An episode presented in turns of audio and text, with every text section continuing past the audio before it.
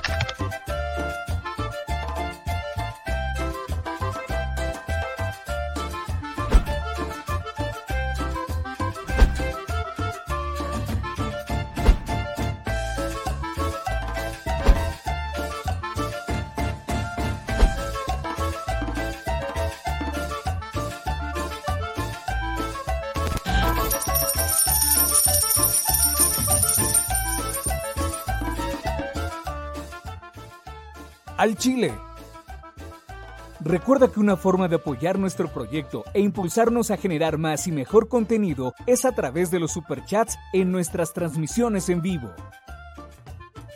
Solo tienes que dirigirte al recuadro donde escribes mensajes, darle clic al símbolo de moneda, colocar los datos de tu tarjeta bancaria, el monto a donar y de forma inmediata se verá reflejado en un recuadro de color con el mensaje de tu preferencia. Otra manera, por si no nos alcanzas a ver en vivo, es ir a la descripción de nuestro video de YouTube, darle clic a la liga de PayPal y repetir el proceso como en los superchats. Ese recurso llegará directo a nuestra cuenta bancaria. En Facebook también puedes apoyarnos de forma mensual. En el inicio de nuestra página encontrarás el botón Quiero colaborar. Ahí podrás adquirir una membresía que nos impulsará a seguir combatiendo la infodemia desde esta plataforma. Y si eres de los que no confía en la tecnología, puedes hacer un depósito o transferencia a nuestro número de tarjeta Banamex, desde cualquier establecimiento, banco y hasta tu aplicación móvil. Anótalo. El número es 4766-8415-9203-0897. Recuerda, esto es completamente voluntario y es una forma de apoyar e involucrarte más con este proyecto independiente. Hazlo tuyo y comparte.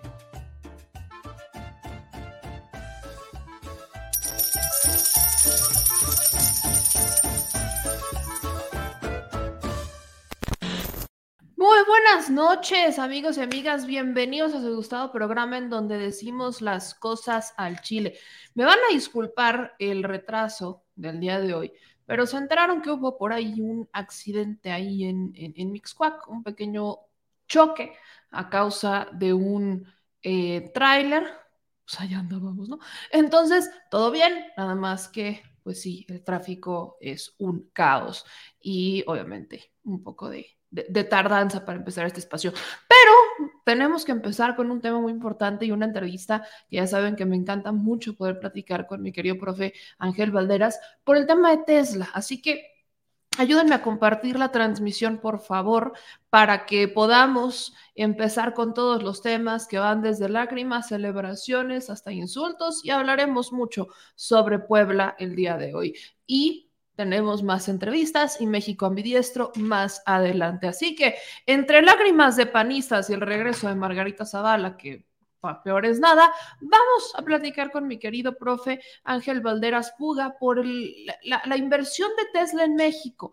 Hay preocupaciones por el tema del agua, hay ruidos en Sonora por si llegará o no a invertir Tesla en el litio ya sabemos que no, no es que solo exista en Sonora, de hecho en Puebla también tenemos este, si no estoy mal, también tenemos una que otra, este, pues, reservita y de litio, no como la de Sonora, pero, pero obviamente la más grande de México está en Sonora. Así que tenemos que hablar sobre todos estos temas. ¿Qué significa? La pregunta es, ¿de quién es o no es un triunfo tener a Tesla en México y qué tanto es conveniente, dadas las circunstancias de agua, que se instale en Nuevo León. Mi querido profe Valderas, yo le agradezco como siempre que esté con nosotros. ¿Cómo estás? Muy buenas noches.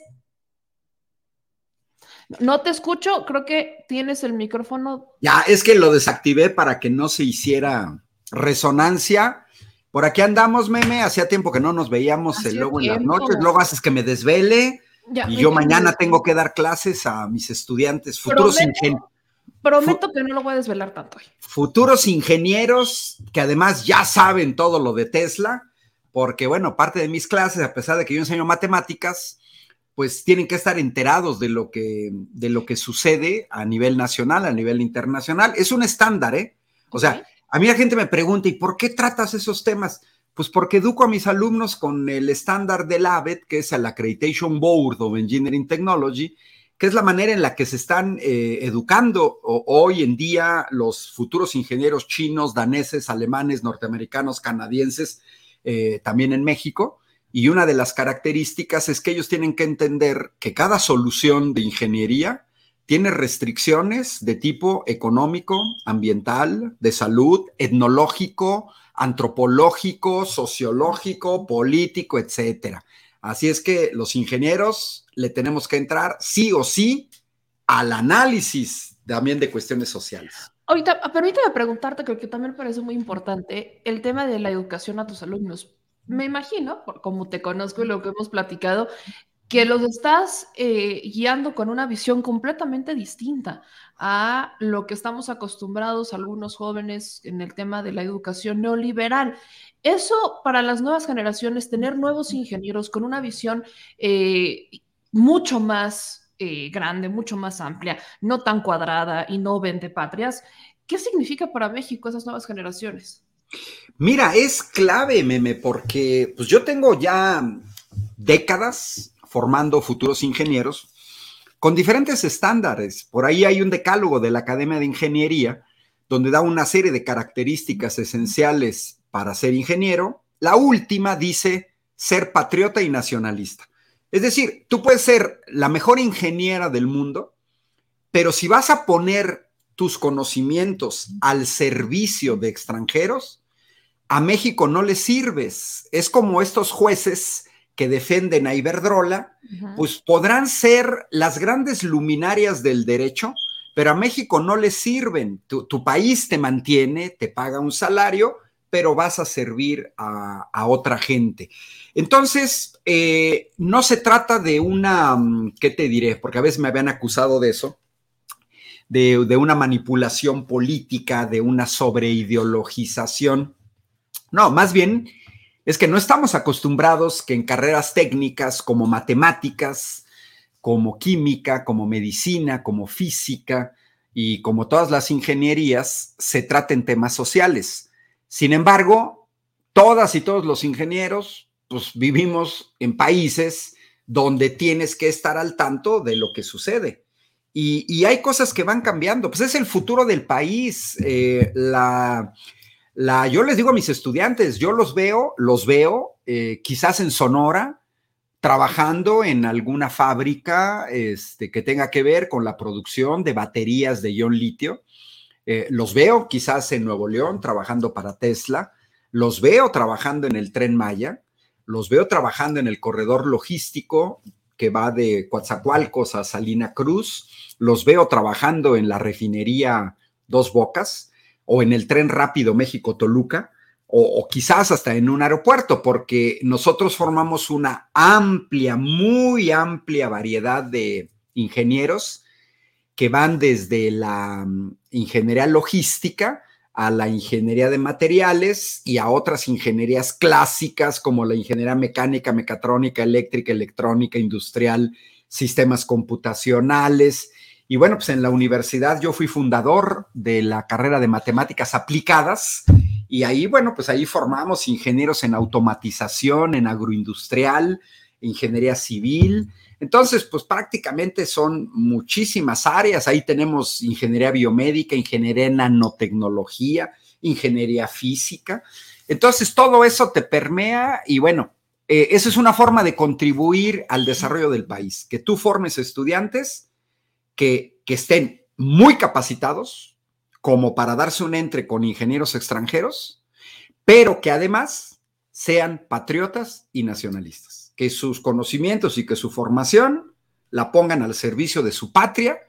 Ellos salen ganando, tú me, sales ganando, los que están siguiendo la transmisión salen ganando porque nos cuesta un millón de pesos formar un joven desde la primaria pública, desde el kinder campanita, su primaria, su secundaria, su bachillerato, su eh, licenciatura.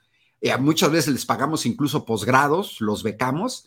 Y bueno, pues es una inversión, es una inversión del, del país que se tendría que, recuperar. Y bueno, yo estoy en una facultad que es de las más politizadas en la Autónoma de Querétaro.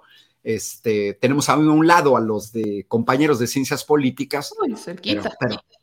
no, al lado, al lado, somos vecinos así. Pero si hay alguien politizado es ingeniería, ¿eh? increíblemente. Pero bueno, somos atípicos. Y, que a mí me da noticia. Sí, coincido contigo. Es una muy, muy buena noticia. Pero entrándole al tema, quería justo hacerte esa pregunta, porque veo muchos medios de comunicación, por ejemplo, ahorita estoy viendo una nota de Político MX, eh, donde combinan los dos temas, el de Tesla y la política. Y dicen en su título, en la nota, que si AMLO ya simpatiza con el neoliberalismo por la llegada de Tesla o de Elon Musk. Y la, y la pregunta central es, ¿cómo un neoliberal y republicano como Elon Musk pudo convencer a AMLO de llegar a México? Son dos temas que tú abarcas a la perfección. Entonces, ¿qué onda con eh, cómo se está llevando, cómo ves cómo están llevando políticos y medios de comunicación la llegada de Tesla a México? Mira, eh, puedo decirlo abiertamente, son puras sandeces, puras estupideces que solamente exhiben ignorancia. No conocen ni siquiera la historia reciente de su país. Mira, ¿de qué estamos hablando? Es una armadora de automóviles que se va a instalar en México. ¿Eso es neoliberal? No. Las armadoras de automóviles, mira, lo, que, hoy conocemos como el sistema neoliberal, que fue un fracaso, en realidad arranca con las presidencias de Ronald Reagan en Estados Unidos y de Margaret Thatcher como primera ministra en el Reino Unido, donde yo le llamo es el capitalismo versión 8 hipersalvaje. Es donde comienzan a querer privatizar todo, lo que no es de ellos, ¿eh? Lo que no es de ellos. Entonces podemos ubicar la llegada del neoliberalismo eh, por ahí de 1980. Entonces, a ver, una armadora de automóviles es neoliberal, pues que no sean estúpidos. Si los automóviles se construyen desde hace más de 120 años, sin que hubiera el neoliberalismo, se construían automóviles en la Unión Soviética. ¿Tiene que ver con el neoliberalismo? No. Se han construido automóviles Peugeot, Renault, franceses, Matra, por ejemplo, mientras ha gobernado la izquierda en Francia. Por ejemplo, François Mitterrand, que gobernó 14 años. La izquierda italiana ha gobernado regiones que le llamaban rojas, por ejemplo, Emilia Romagna, la sede de la Ferrari, donde están los Lamborghini, donde están las motocicletas Ducati, con puro gobierno de izquierda a nivel regional, presidencias municipales. Entonces, eh, creo que muestran una ignorancia eh, vergonzosa asociar una cosa de este tipo con otra. Eh, Elon Musk no se diferencia de, de, otro, otro inversor de la industria automovilística que se ha instalado en México. Aquí en Silao hay una planta armadora de la Honda en este, en este mismo sexenio ya anunció BMW que va a abrir otra planta en San Luis Potosí. En Puebla, ustedes, meme, pues ahí tienen la Volkswagen desde hace décadas. Y Audi. Nosotros, Audi, nosotros aquí en Querétaro tenemos, desde que yo era estudiante de ingeniería, ya existía en Querétaro un clúster de la industria automotriz.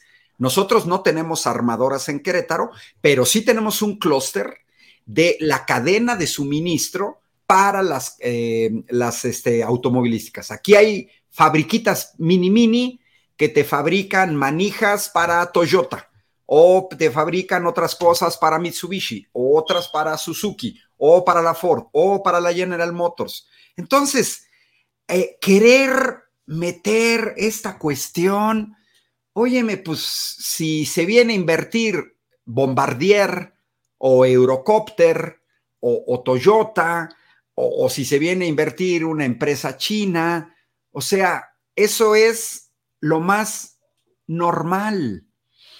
Creo que, estos comentarios de mala leche eh, es gente, es gente que no le preocupa hacer el ridículo. O sea, ¿qué tiene que ver eso? A ver, ¿qué tiene que ver eh, eh, que, que AMLO simpatiza con el neoliberalismo?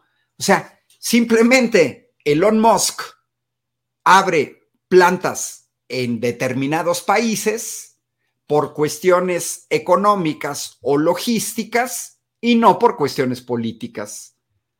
Preguntémonos por qué toda la frontera norte, desde Baja California a Tamaulipas, se llenó con la entrada del neoliberalismo en México, con Salinas de Gortari, con el TLC, se llenó de maquila. Pues por una cuestión logística, porque compartimos 3.000 kilómetros de frontera con los Estados Unidos. Elon Musk tiene, tenía una fábrica en California y la movió a Texas. Bueno, ¿por qué? ¿Por qué empresas extranjeras invierten en países como América Latina? ¿Por qué durante tanto tiempo invirtieron en Asia? Porque les sale más barato, o sea, porque aquí pagan salarios más bajos, porque los costos de producción son más baratos en México que en Estados Unidos y porque los capitalistas buscan la máxima ganancia.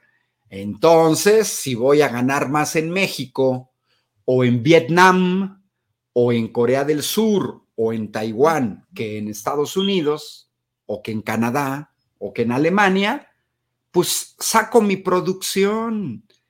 Está lleno el mundo de ricas europeas, canadienses, norteamericanas. Tenemos aquí en México una bola de mineras canadienses, porque aparte de que acá está la materia prima, ganan más porque pagan menos y porque las cadenas de suministro son más baratas, con la ventaja, meme, que estás muy cerca de la frontera con Estados Unidos. Eh, la elección de Nuevo León o de cualquier estado del norte está dictada porque Monterrey está a 200 kilómetros de Texas.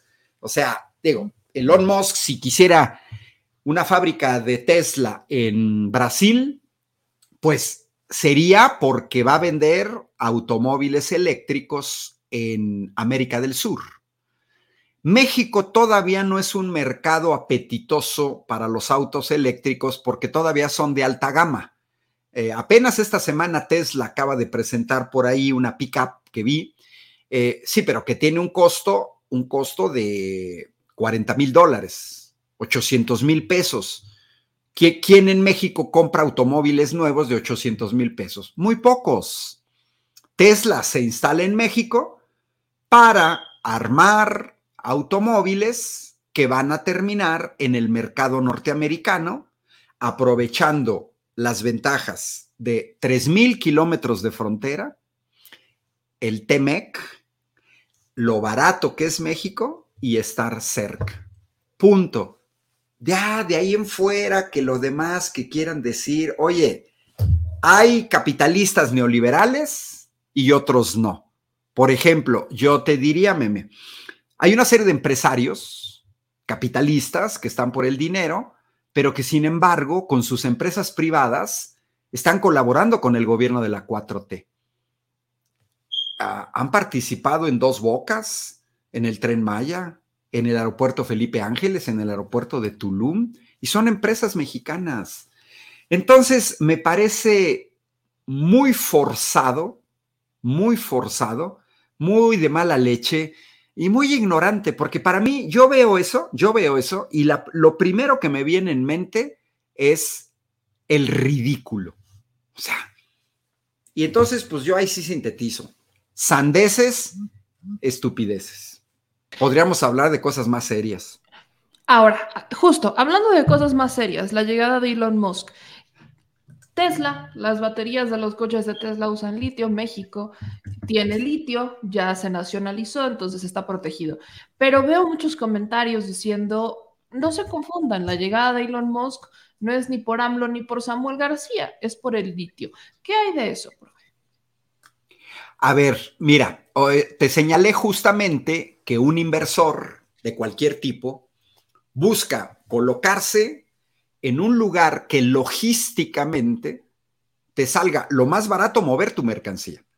¿Por qué, ¿Por qué encontramos las refinerías a la orilla del mar, principalmente, las principales? Mira, Venecia, Porto Marghera, que, que, Venecia pues es una ciudad patrimonio de la humanidad y, pareciera una aberración de tener en mero enfrente de, Venecia, desde donde puedes ver este, la Catedral de San Marco, y luego ves enfrente la refinería de Porto Marghera, que, que, los que vivimos acá en el Bajío vemos en la noche cuando viajas y ves la refinería de Salamanca o, o la refinería de Tula, y entonces ves los gases, las luces, el fuego, etcétera, ¿no?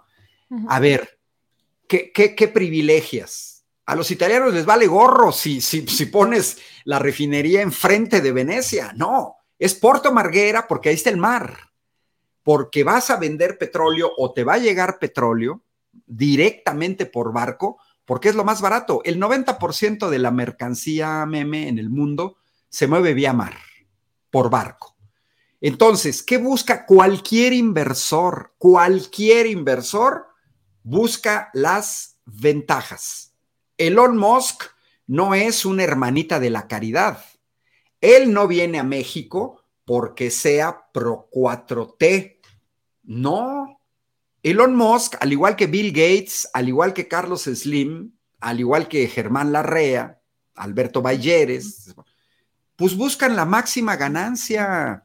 Lo mismo el marido, que ya se me olvidó cómo se llama, de Salma Hayek, ¿no? Que es uno de los hombres más ricos del mundo, este, que es de, toda la cadena de lujo, buscan la máxima ganancia y, y una cosa es tener la materia prima cerca. Entonces, ¿qué sucede? Vamos a suponer que, a ver, los automóviles eléctricos requieren baterías de ion litio.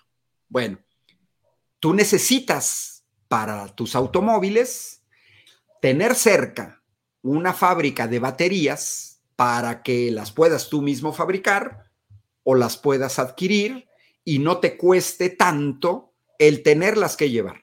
Mira, hay una crisis del neoliberalismo, Memec, de la que sí, algunos hablan, pero en, en términos generales no se habla. Eh, dos años de pandemia, Meme, rompieron las cadenas totalmente de suministro porque había productos que para que te des una idea, para que tú los pudieras fabricar, las mercancías tenían que venir de 80 países distintos y de fábricas distintas, 80. Entonces imagínate, no sé si este mouse, que, que, las partes vengan de 80 países distintos. ¿Qué pasó con la pandemia? La pandemia tronó todas estas cadenas de suministro porque separó en gran medida la movilidad. Había contenedores que se quedaron en Estados Unidos sin poder regresar a China y viceversa. Y todos vivimos una escasez de productos. Entonces, pues si Elon Musk dice, necesito litio para las baterías, pues ¿dónde me puedo instalar? Pues donde hay litio, y entonces, ¿dónde estamos hablando eso? Pues en Chile, en Bolivia, en el norte de Argentina, ¿no? Donde tengo las mayores reservas de litio para que pueda garantizar tener las baterías que requieren mis automóviles. Pero está Sonora. Ah, y Sonora colinda con los Estados Unidos.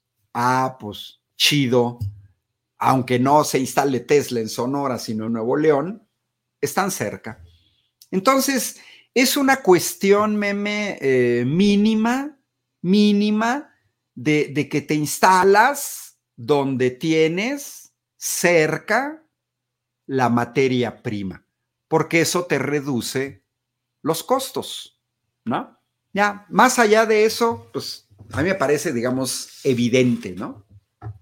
Ahora, profe, el tema también del agua. ¿Qué tanto riesgo hay en Nuevo León? Porque hay una escasez de agua importante. Por ejemplo, en Puebla está estimado que con la planta de Volkswagen se consumen 350 mil litros de agua al año, aproximadamente solo de una de las plantas. Nuevo León tiene un déficit de agua, sí se está construyendo una presa y todo esto, pero, ¿qué va a pasar con el tema del agua? Se habló de ciertas condiciones que puso el presidente López Obrador, que se usaran aguas tratadas y también en algún momento se llegó a hablar sobre inversiones no solamente en Nuevo León, sino también hacia el sur, en el transísmico.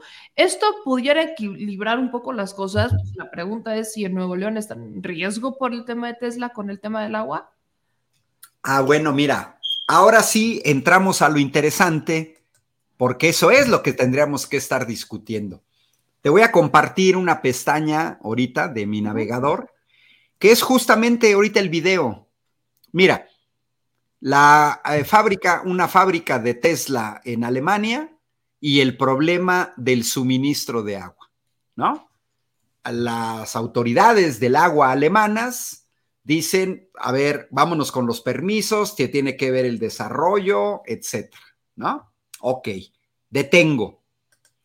No es México, no es Andrés Manuel López Obrador, no es Monterrey, es cualquier megafábrica en donde se instale va a, utilizar recursos.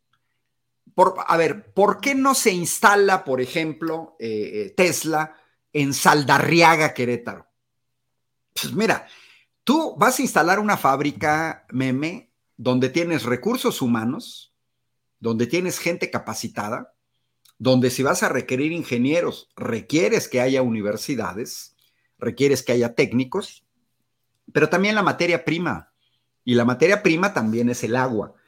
Entonces, ¿qué sucede con este escándalo amarillista tipo revista alarma o alerta? De que la oposición todo lo ve de manera amarillista. Es, es una oposición muy pedorra que yo no veo en otras partes del mundo. No, no lo veo, no lo veo sinceramente una oposición tan chafa como la mexicana, que todo, todo lo que se haga lo critican, todo, todo. Pero muestran una estupidez eh, del tamaño del mundo. Tesla tiene problemas en su planta de Brandenburgo, en Alemania, con el agua. Y hay negociaciones entre Tesla y el gobierno alemán regional de Brandenburgo. Esto es una cosa de todos los días. La instalación de plantas industriales en todo el mundo tiene que ver con negociaciones con gobiernos municipales, con gobiernos estatales y con gobiernos federales. Por ejemplo, es una tontería que nos digan que quien consiguió que Tesla se instalara en Nuevo León es el gobernador TikTok, Samuel García. Por favor. Mira, aquí en Querétaro, tiro por viaje, tenemos a gobernadores que viajan a Europa, disque a conseguir inversiones. Yo que trabajé en Europa 10 años, siempre me pregunté por qué los gobernadores europeos no viajan a México a conseguir inversiones o por qué no viajan a Estados Unidos o a China a conseguir este, inversiones. Eso no existe. Son los gobiernos federales los que intervienen en megaproyectos. Es el gobierno federal. Ahora, Tesla tiene que tener permiso del gobierno federal para instalarse en México. O sea, no es que diga Elon Musk, ah, ya voy a México, me voy a poner aunque el gobierno no quiera. No, no, no, no, no, no, no, no, no es así. México, Nuevo León, mira, tenemos un presidente que sí conoce al país, no estos tontitos lobotomizados de la oposición que no conocen a su país y que dicen tontería y medio. Entonces, mira, vamos a, vamos a mostrarles su país para que lo conozcan y a ver si la próxima vez piensan antes de hablar. Mira, lo que tienes aquí, meme, lo, lo puedes, lo puede buscar cualquiera que esté aquí, se puede meter en cualquier navegador y simplemente pónganle estrés hídrico México en la sección de imágenes. Ahora, si ya quieren datos numéricos, pues busquen documentos. Está atascada la red de mapas como este. Son las escalas de riesgo. Mira, ve todo lo rojo y ahí está Nuevo León. Riesgos de estrés hídrico. ¿Qué es? Es muy fácil de entender, meme. Es cuando la demanda supera a la cantidad disponible de agua. Eso es el estrés hídrico. Y a mayor demanda y menor cantidad, mayor estrés hídrico. Y mira, vele extremadamente alto. Ve, ¿quiénes? Baja California Sur, Sonora, Chihuahua, Nuevo León, Tamaulipas, Sinaloa, Jalisco, Zacatecas. Bueno, y todo el Bajío, mira, ahí está Guanajuato, está Querétaro, está hasta el Estado de México, creo. No, el Estado de México no. Está Hidalgo, Morelos, ahí está. Anaranjado, una escala de riesgo alta, Baja California, Coahuila, Durango, San Luis Potosí, Michoacán, Estado de México. ¿Dónde tenemos agua? A ver, monitos de la oposición, conozcan su país. ¿Dónde tenemos agua? En Chiapas, en Tabasco, en Quintana Roo, en Campeche, en Veracruz, en Guerrero, en Oaxaca. Ahí no tenemos problemas de agua. Entonces, ¿qué sucede, meme? Cuando Andrés Manuel López Obrador plantea públicamente que no tendría por qué hacerlo, ¿eh?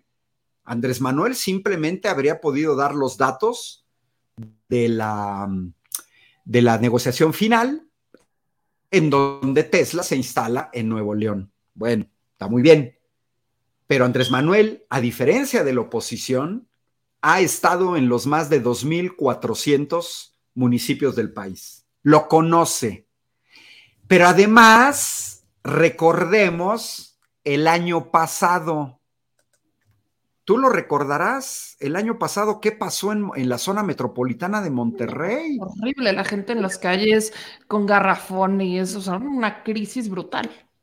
Gente que se bañaba con agua potable de garrafón, gente que no podía cocinar alimentos. Mira, hoy a dos grupos de futuros ingenieros les pregunté, a ver, ¿les gustaría que en Querétaro se instalara Tesla, pero que sus casas no tuvieran agua potable? La respuesta unánime fue no. Y eso mucho también lo están diciendo Nuevo León. Pues claro, claro que sí. Ahora mira, por lo que yo veo, eh, Andrés Manuel llegó a un acuerdo para que Tesla utilice agua reciclada, que no va a ser lo único. Tesla tiene que trabajar con una serie de sistemas de potabilización de agua o el agua que, utilicen que no sea potable, para que van a utilizar en los procesos industriales, en una suficiente cantidad. E, ese mapa de estrés hídrico que te acabo de presentar es una realidad que toda mexicana y mexicano debemos tomar en cuenta. La mayor parte de nuestro país es semidesierto. Y el mismo problema lo tiene Nuevo México, lo tiene Arizona, lo tiene Nevada, lo tiene Utah, lo tiene Colorado, lo tiene Wyoming y lo tiene gran parte de California, ¿eh? Porque la California norteamericana verde, que va de, desde la frontera en México a la frontera con Canadá, allá por Seattle, estos bosques húmedos, en realidad son los que están de las rocallosas hacia el mar porque ahí llega la brisa del mar y son zonas lluviosas, pero nada más bríncate del otro lado y ahí está, por ejemplo, el Valle de la Muerte. Ándale, o sea, hay las zonas que son semidesérticas, Medio Oriente, ¿no? Dubái, Abu Dhabi, Emiratos Árabes Unidos, Arabia Saudita, la parte sahariana de África, pues así es nuestro mundo Mira, no es casual que las grandes culturas antiguas de, de lo que hoy es México, olmecas, mayas, mixtecos, zapotecos, se hayan instalado donde hay agua. Eso es natural. ¿Por qué siempre ha estado más poblado el sur de México que el norte? La falta de agua. El agua es vital. Es vital. Puedes vivir sin autos eléctricos y sin celular, aunque se enojen los jóvenes, pero no puedes vivir sin agua. Y la crisis hídrica de la zona metropolitana de Monterrey, que quedó exhibida el año pasado, nos muestra un riesgo, no, no de Tesla, nos muestra un riesgo de, de cualquier instalación que consuma mucha agua en una zona que ya tiene un alto estrés hídrico y que nos mostró el año pasado todas estas largas filas de gente con cubetas, gente haciendo filas en una llavecita del agua, gente esperando las pipas, gente esperando a ver si el gobernador y su esposa dejaban de hacer TikToks para ponerse a buscar una solución. Yo le recordaría a toda la gente que sigue esto, esta transmisión, que quien resolvió el problema de la crisis hídrica de la zona metropolitana de Monterrey fue Andrés Manuel López Obrador tuvo que intervenir el gobierno federal ante la notoria y evidente incapacidad del gobernador TikTok. Creo que ni siquiera debe estar a discusión si Monterrey tiene agua o no, o Nuevo León tiene agua o no, no, no tienen agua. Ya es riesgoso para la salud el consumo de agua fósil que quiere decir agua con millones de antigüedad, porque cada vez los pozos se están haciendo cada vez más profundos. Lo vemos en el Valle de México. El Valle de México, pues, era un paraíso. Por eso llegaron ahí los aztecas y todas las tribus que vivían en el litoral del lago. Pues tenían el agua del deshielo, del Popo, del Ista, y además, pues un lago con peces, no había la contaminación, etcétera. Y tú dices, bueno, ahí hay agua, aquí me quedo, porque aquí tengo las chinampas para sembrar y luego tengo los peces y luego llueve permanentemente. Sí, pero en la medida en que creció Ciudad de México, pues ahí está el plan Cutzamala.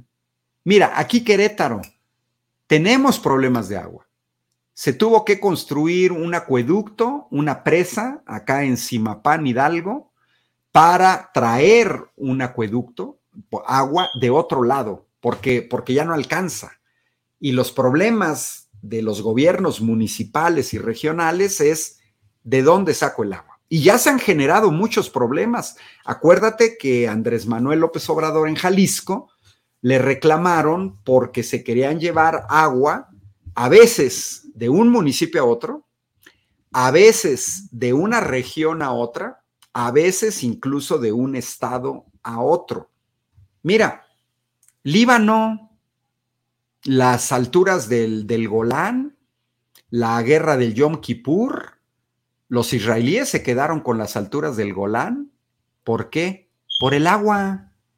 O sea, hasta te estoy hablando de países una serie de conflictos porque yo no tengo agua, ya creció mi ciudad, ya creció mi zona metropolitana y entonces ahora le quiero ir a quitar el agua a Tamaulipas. O le queremos que el norte de Veracruz me haga un acueducto para mi ciudad.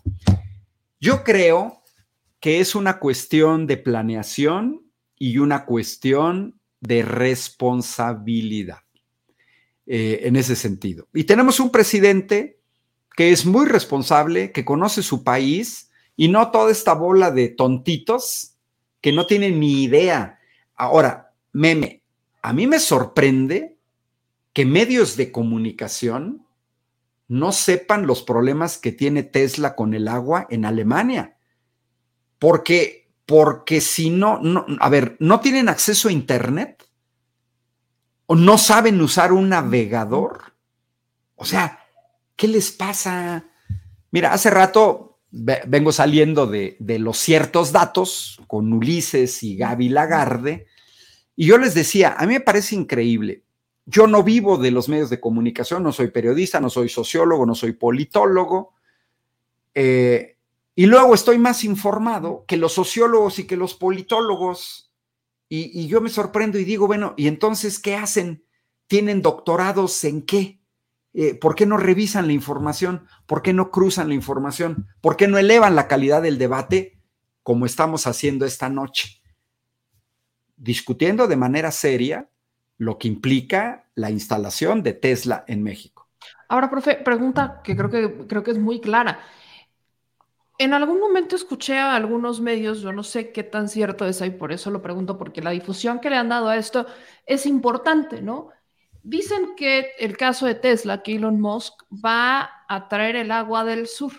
Y volvemos a ver que el sur, Veracruz, Chiapas, Tabasco, Campeche, eh, toda, esta zona del sur sureste que tiene agua, es a la que voltean a ver para que rescate los temas. Entonces hablan de unas ciertas plantas de potabilización que se instalarían en esa zona para entonces mover el agua hasta Nuevo León y usar agua reciclada y tanta cosa que yo honestamente no la entiendo, pero se lo quiero preguntar porque no, volvemos a ver el sur. ¿Por qué? La pregunta de muchos es, ¿por qué entonces Tesla no se instaló en el sur? Que para lo que nos ha estado explicando tiene mucho que ver con la cercanía que tiene con Estados Unidos. Pero hay gente que dice, bueno, ¿y el transísmico no podría haber sido una opción para Tesla? Mira, aquí sí te la voy a deber porque yo selecciono mis amistades y entre ellas no está Elon Musk. Desde aquel tuit que dijo que tenían el derecho de dar golpe de Estado donde les diera la gana, eh, cuando le dieron el golpe de Estado a Evo Morales en, Bolivia. Desconozco las, las razones de, Elon Musk pero sí entiendo lo que el presidente les propuso. La instalación en el sur con amplio acceso a um, agua, pero además con acceso rápido al mar. Eh, Andrés Manuel está construyendo una serie de infraestructuras que van ligadas unas con otras. Por ejemplo, se están construyendo gasoductos que lleven gas de Texas a la zona de la refinería de Dos Bocas, en Paraíso, Tabasco. Esto se va a conectar con un gasoducto que ya había sido abandonado, Mayacán, en la península de Yucatán. Pero luego, ahí está el tren Maya que va de Chiapas y luego va a, mm, Campeche y luego a Yucatán, a Quintana Roo. Pero luego ahí viene el otro tren que va a conectar Salina Cruz con Coatzacoalcos.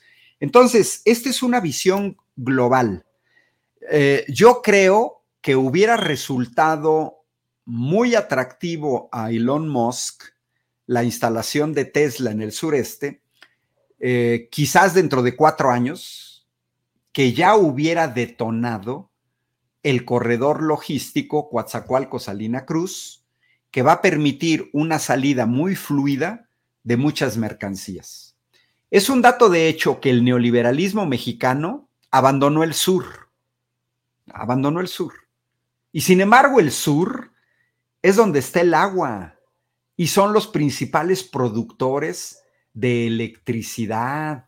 Allá están las grandes presas del país, Chicoacén, Malpaso, Peñitas, allá está el río Usumacinta, el Grijalba, o sea, eh, en ese sentido, pues son dos posiciones distintas. Elon Musk no es mexicano y le vale gorro México.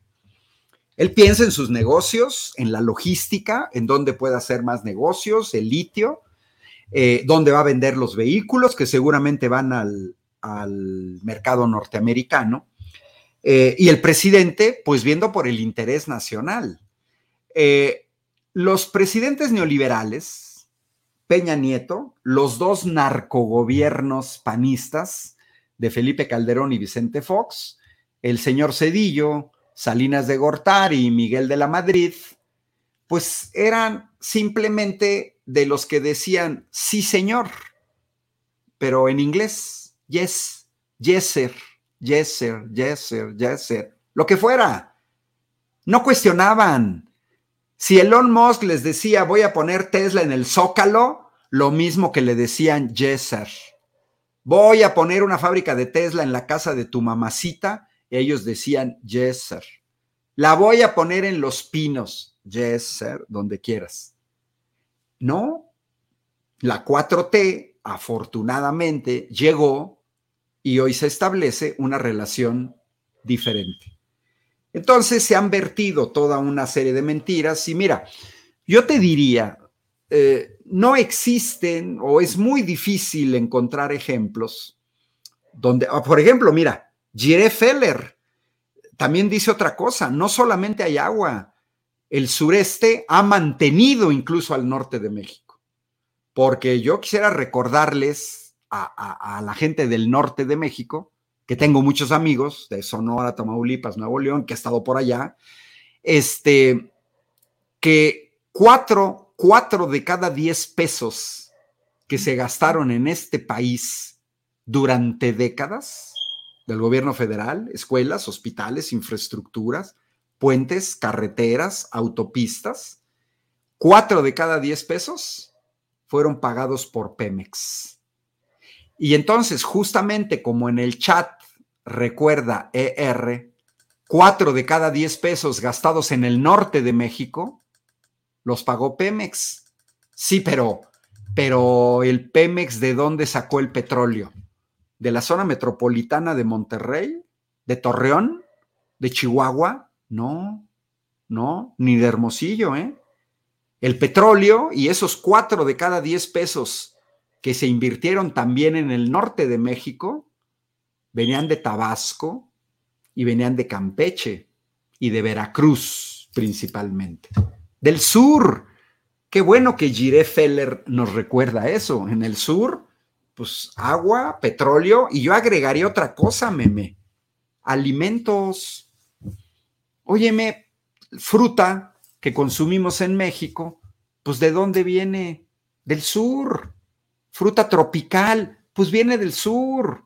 ¿Qué frutas vienen del norte? Bueno, las manzanas de Chihuahua, ahí en Puebla, la Sierra Norte de Puebla, pero no en grandes cantidades. En realidad la fruta tropical mexicana, el mamey, la guanábana, el mango. el mango, todo eso viene del sur. Bueno, aunque ya te voy a decir que los principales productores de mango están en Sinaloa, ¿eh? Este, porque Sinaloa sí es un vergel, ¿eh? Sinaloa sí, y, los aguacates vienen de Tancítaro y acá de Michoacán. Pero, pero regresando a, esta discusión seria, meme, eh, hay ventajas y desventajas. La llegada de Tesla a México va a traer ventajas, sí, como toda gran inversión, va a haber empleo, va a haber la oportunidad del crecimiento de, de jóvenes mexicanos, ingenieros, que puedan aprender procesos. Es una gran oportunidad para desarrollar en México una industria del litio que no se concrete a vender materia prima, sino materia procesada en México por mexicanos. Lo había dicho Andrés Manuel, una cosa que es muy clara. Mira, él señaló, a ver, en vez de vender litio, preferimos que en México se construyan baterías de ion litio. Bueno, la llegada de Tesla es todavía mejor. No solamente aquí se van a construir las baterías que se mandarían a su planta en Texas, sino que incluso aquí se van a poner en los automóviles. Eso es una oportunidad que se podría aprovechar para generar un know-how y aprovechar esa riqueza de litio que, que, puede no ser mucha como la chilena o la boliviana, pero que de alguna manera le puede permitir a México competir. Desventajas, el agua. Sí. Porque evidentemente no, no nada más es el agua que utiliza Tesla. A ver, no. Es que la llegada de una megafábrica, como, como, como la foto que presentaste, que, que, ya también la había visto, que la ha promocionado Tesla, lo vi en un tweet, en un tweet. Este, presentaste una donde está la foto de cómo será la, la, fábrica de Tesla, que se ve ya zona semidesértica eh, es que eso va a traer también la construcción, ahí se ve, ahí se alcanza a ver, exacto. eso va a traer aparejado por esa, esa, mira, esa. Oye, pues ahí van a trabajar obreros y los obreros necesitan dónde vivir y entonces tienes que construir unidades habitacionales y las unidades habitacionales requieren agua y las cadenas de aprovisionamiento de toda la serie de fábricas menores que van a estar alrededor de Tesla también van a requerir agua. Entonces, pues mira, yo haría changuitos porque la población de la zona metropolitana de Monterrey no pague un precio altísimo por la instalación de esa gigafactoría. Eh, ventajas. Eh, es una oportunidad también para esta eterna lucha del ser humano por ahorrar agua, por reciclar agua, por hacer un uso mejor del agua. Y si Tesla va a traer sistemas de vanguardia que permitan, este, por ejemplo, que ellos utilicen agua fósil para sus procesos, no, no para que la gente este, se la tome. Entonces yo creo que también ese es un área de oportunidad. Es, un reto. Grandes fábricas este, son siempre un reto y por lo tanto también son una oportunidad. Ahora, regresando un poco a la política, mira, yo creo que la llegada de Tesla a México desmiente rotundamente lo que dice la oposición, que, que nos dicen que los empresarios extranjeros ven mal a México. No están muy brutos. Eh, creo que fue ayer en la mañanera, quizás hoy en la mañana, no me acuerdo. Yo creo que estaba medio dormido todavía. Este, pero Andrés Manuel presentó varias gráficas, entre ellas la inversión directa en México, porque nos muestra y desmiente totalmente lo que dice la oposición de que, de que los empresarios no quieren invertir en México. No, mira, ya la pesqué y, y, se las quiero compartir porque esto sí desmiente rotundamente lo que dice la oposición. Mira, es esta gráfica, la presentaron en la mañanera, aquí está. Mira, te la voy a compartir porque es súper interesante esta, esta gráfica. Eh, ah, aquí está, mira, esta. Fíjate, esta gráfica es súper interesante, meme, porque viene 2019, 2020, 2021, 2022, la llegada del gobierno de la 4T. Y no vemos, no vemos que la inversión haya disminuido. Mira, en 2018 o en 2019, comparado con 2018, primer año del gobierno de la 4T, llegaron mil millones de dólares más. Disminuyó levemente en 2020, casi nada, ¿eh? porque mira, son 17.969, mira, eso y 18.000 es lo mismo, ¿eh? En 2021, porque son además años de pandemia, ¿eh? Ojo, 2020 y 2021 son años de pandemia, que donde esas, esas gráficas se tendrían que haber desplomado. Y ahora ve en 2022, andamos ya por el orden de 27.500, agregando esas operaciones excepcionales, como fue en 2013, la venta del grupo modelo a Heineken, y como fue en 2022, el año pasado, la fusión de Televisa Univisión. Bueno, dicho esto, meme, creo que la llegada de Tesla les da la puntilla. La, llega... Tú no vas a ir a invertir ahorita en Alepo, Siria. Y tampoco vas a, vas a ir a invertir ahorita en Odessa, Ucrania. Y ahorita ningún inversor va a invertir en Yemen. No. Los inversores van a países donde pueden tener garantizada su inversión, donde hay estabilidad política, donde hay estabilidad económica y donde hay recursos humanos preparados. Entonces, más bien, ¿cómo tenemos que leer políticamente la llegada de Tesla?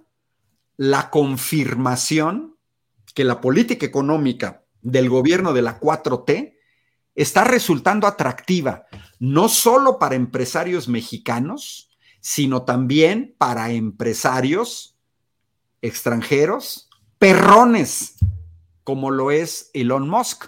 Y coincido mucho con, con AID, que nos saca del tema, pero pues ni modo, lo tenemos que comentar porque son tus fans, meme. Dice, Heineken ya no sabe igual ahora que la hacen en México.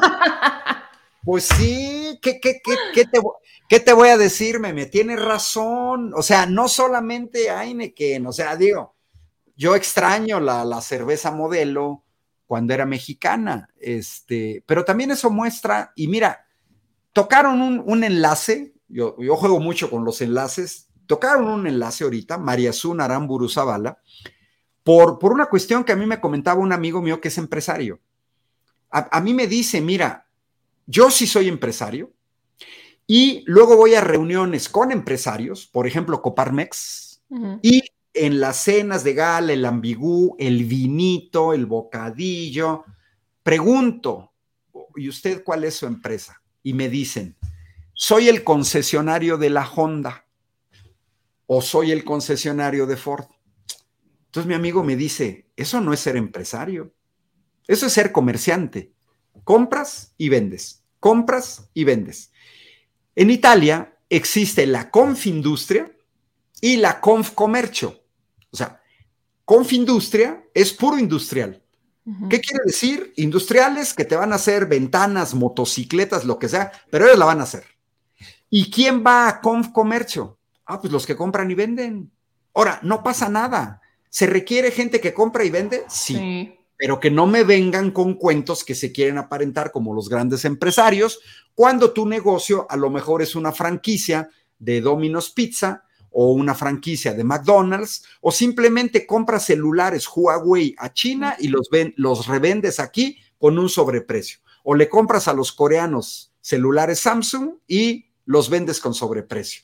Entonces, fíjate qué sucede, que en México tenemos carencia. Yo me preguntaría, meme, a ver, todos los que hablan de Tesla, etcétera, yo digo que me den los nombres de cinco empresarios mexicanos que ya estén construyendo fábricas para construir automóviles eléctricos. Creo que lo hemos platicado muchas veces. Mira, mira, ni uno. Exacto. ¿Por qué lo tenemos que platicar muchas veces? Porque es recurrente, meme. Porque ese es el gran problema. A ver, a ver, los Estados Unidos, los alemanes, los franceses, su clase empresarial, que le apuesta a sus países y que sale adelante.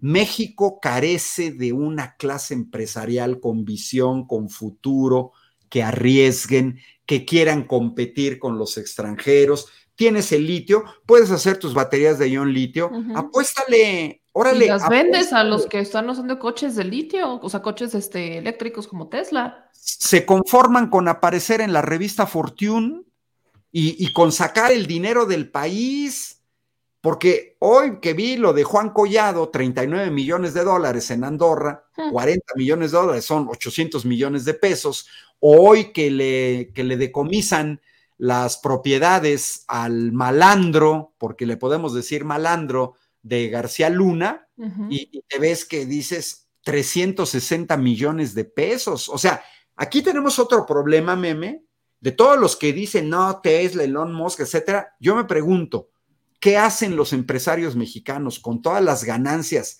que recibieron en el neoliberalismo? Respuesta, se llevan el dinero del país. Sí.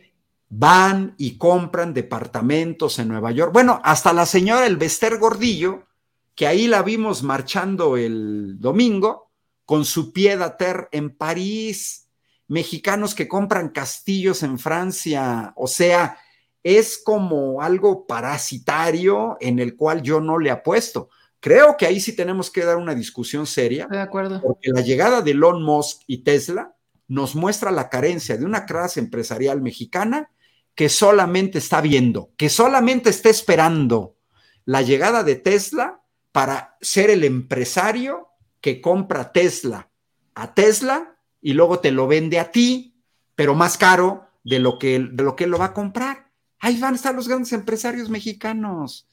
Entonces, pues mira, son chafas y la llegada a Tesla creo que es como haberles echado, echado sal en la herida.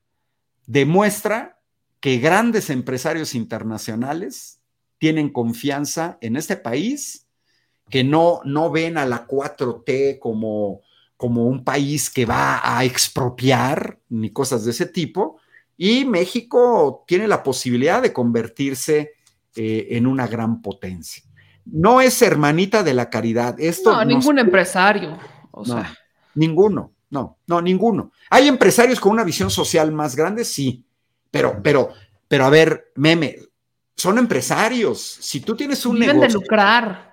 Pues, pues es que si tú pones una taquería, meme, tienes que tener ganancias. O sea, no existe que alguien ponga un negocio y salgas tablas, porque entonces la pregunta es, ¿de qué vives? ¿Dónde viene ya la diferencia? Tu tasa de ganancia. ¿Vas a ganar para mantener una familia de manera decente? ¿O quieres enriquecerte como García Luna y entonces vendes tu alma del diablo al narco para tener una casa en, en Miami con, en una zona exclusiva, con una alberca climatizada, con jacuzzi que vas a usar una vez al año. Bueno, pues, o sea, sí, sí hay también así. Ahora, hay gente que sí se ha ganado su dinero bien, ¿eh? También eso hay que decirlo, ¿eh? Y creo que uno de ellos es Musk, porque creó Tesla de la nada. Acuérdate, acuérdate que Tesla nace cuando muy, es como un visionario porque muy pocos le apostaban a los autos eléctricos en su momento. Hoy en día es ya algo usual, digamos, ¿no? Pero además también te voy a decir otra cosa. Por ahí había leído una nota donde también hay una empresa china de autos eléctricos de gama alta que quiere también venir a invertir a México, ¿eh? Autos eléctricos. O sea, no, volvemos al tema de la inversión. Es seguro invertir en México, obviamente, eso creo que lo tenemos muy claro. Los empresarios no vienen aquí a ser hermanas de la caridad, vienen a hacer negocios y el papel del gobierno es proteger los recursos, hacer negocios y proteger sobre todo la soberanía. Claro, porque mira, todo depende en el caso, ¿te acuerdas, ¿te acuerdas que empezamos a tener una relación más estrecha a partir de la reforma eléctrica? Claro. Y que, uno de los temas que, estaba en el centro de la discusión era la, la cuestión de la soberanía. Entonces, aquí el problema es que el neoliberalismo nunca le ha apostado a la soberanía, ¿no? Pero mira, si, Si, me dejas presentar ahorita, la acabo de, encontrar, me metí nada más a mi, a mi buscador, este, mm, porque eh, aquí está, mira. Eh, y, no es la única, ¿eh? Ojo, esta no es la única. Hay muchas más empresas chinas del sector de, los autos eléctricos que, que, ya le están apostando a México. Mira, ahí está, nueva automotriz china lista planta de vehículos eléctricos en México. Es decir, no estamos hablando solo de Tesla, no, porque ahorita, no sé si lo sabías, quien produce más autos eléctricos en el mundo no es Tesla. Tesla ya fue desplazada del número uno. La empresa número uno de producción de automóviles eléctricos en este momento es una empresa china.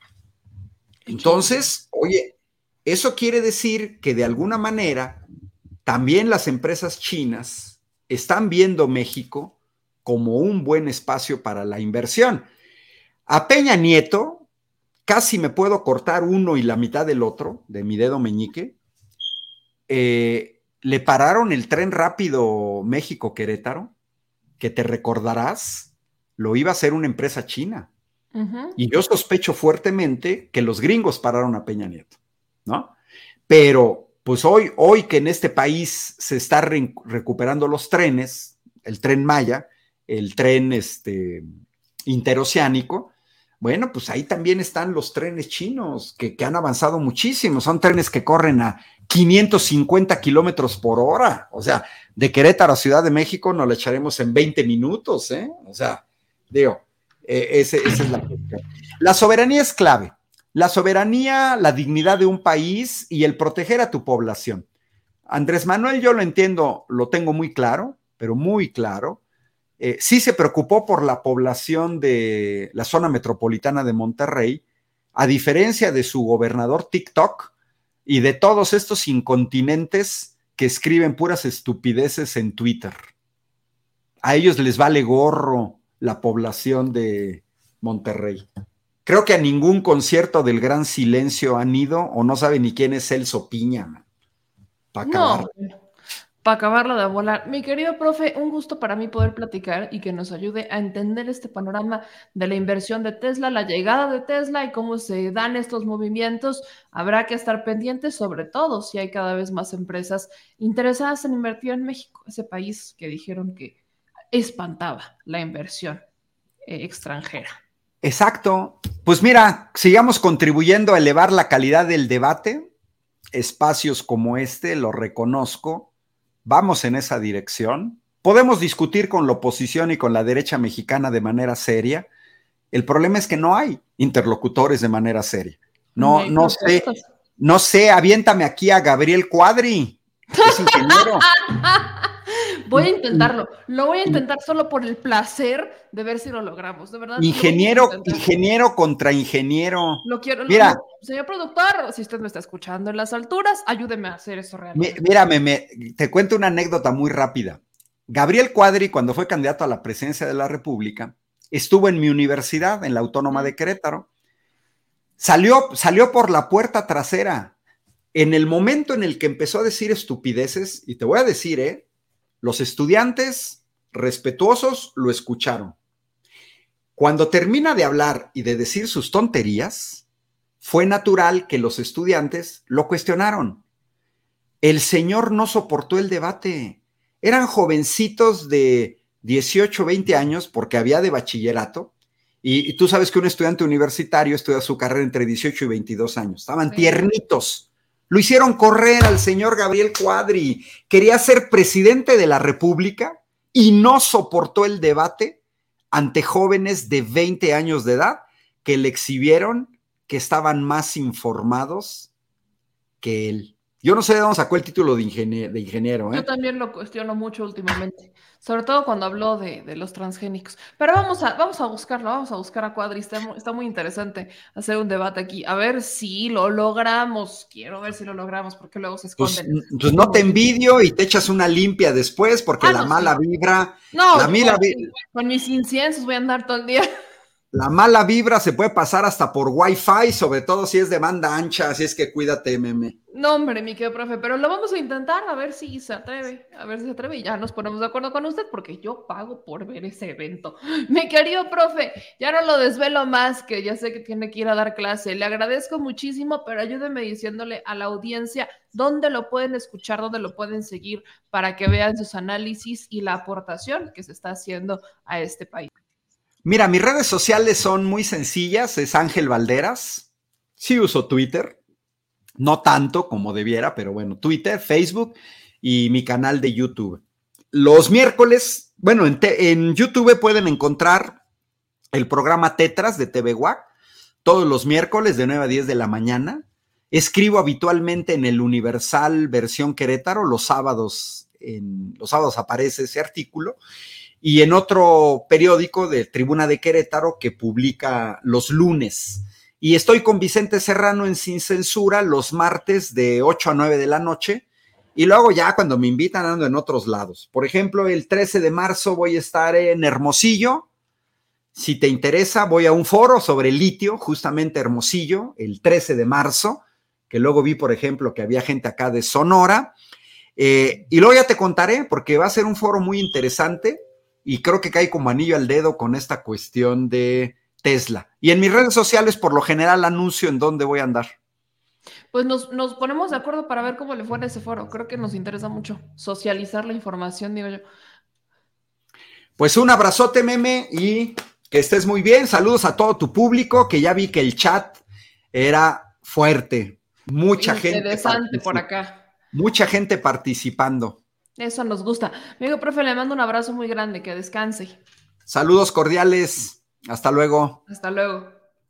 Pues ahí lo tiene nuestro querido profe Ángel Valderas Puga, que ya lo estaremos teniendo más seguido. Tenemos pendientes muchos temas políticos con el profe Valderas y seguir hablando sobre el litio. Ahora, si me permite, les voy a pedir que me ayuden a compartir la transmisión, por favor, manitas arriba, todos sus comentarios ahí abajo. Les digo que hoy tenemos un programa importante, un programa pesadón, porque tenemos entrevistas, tenemos más temas, vamos a hablar sobre otra vez Edmundo Jacobo Molina, vamos a tener a nuestros chicos de México Entonces, prepárense, ayúdenme con los likes, ayúdenme con las manitas arriba, por favor, porque ahora le doy la bienvenida y le agradezco mucho la espera, porque nuestra querida entrevista con el profe Valderas se extendió un poco, pero bueno, el tema lo ameritaba. Entonces, le agradezco mucho la, espera a la periodista independiente Karina Velasco.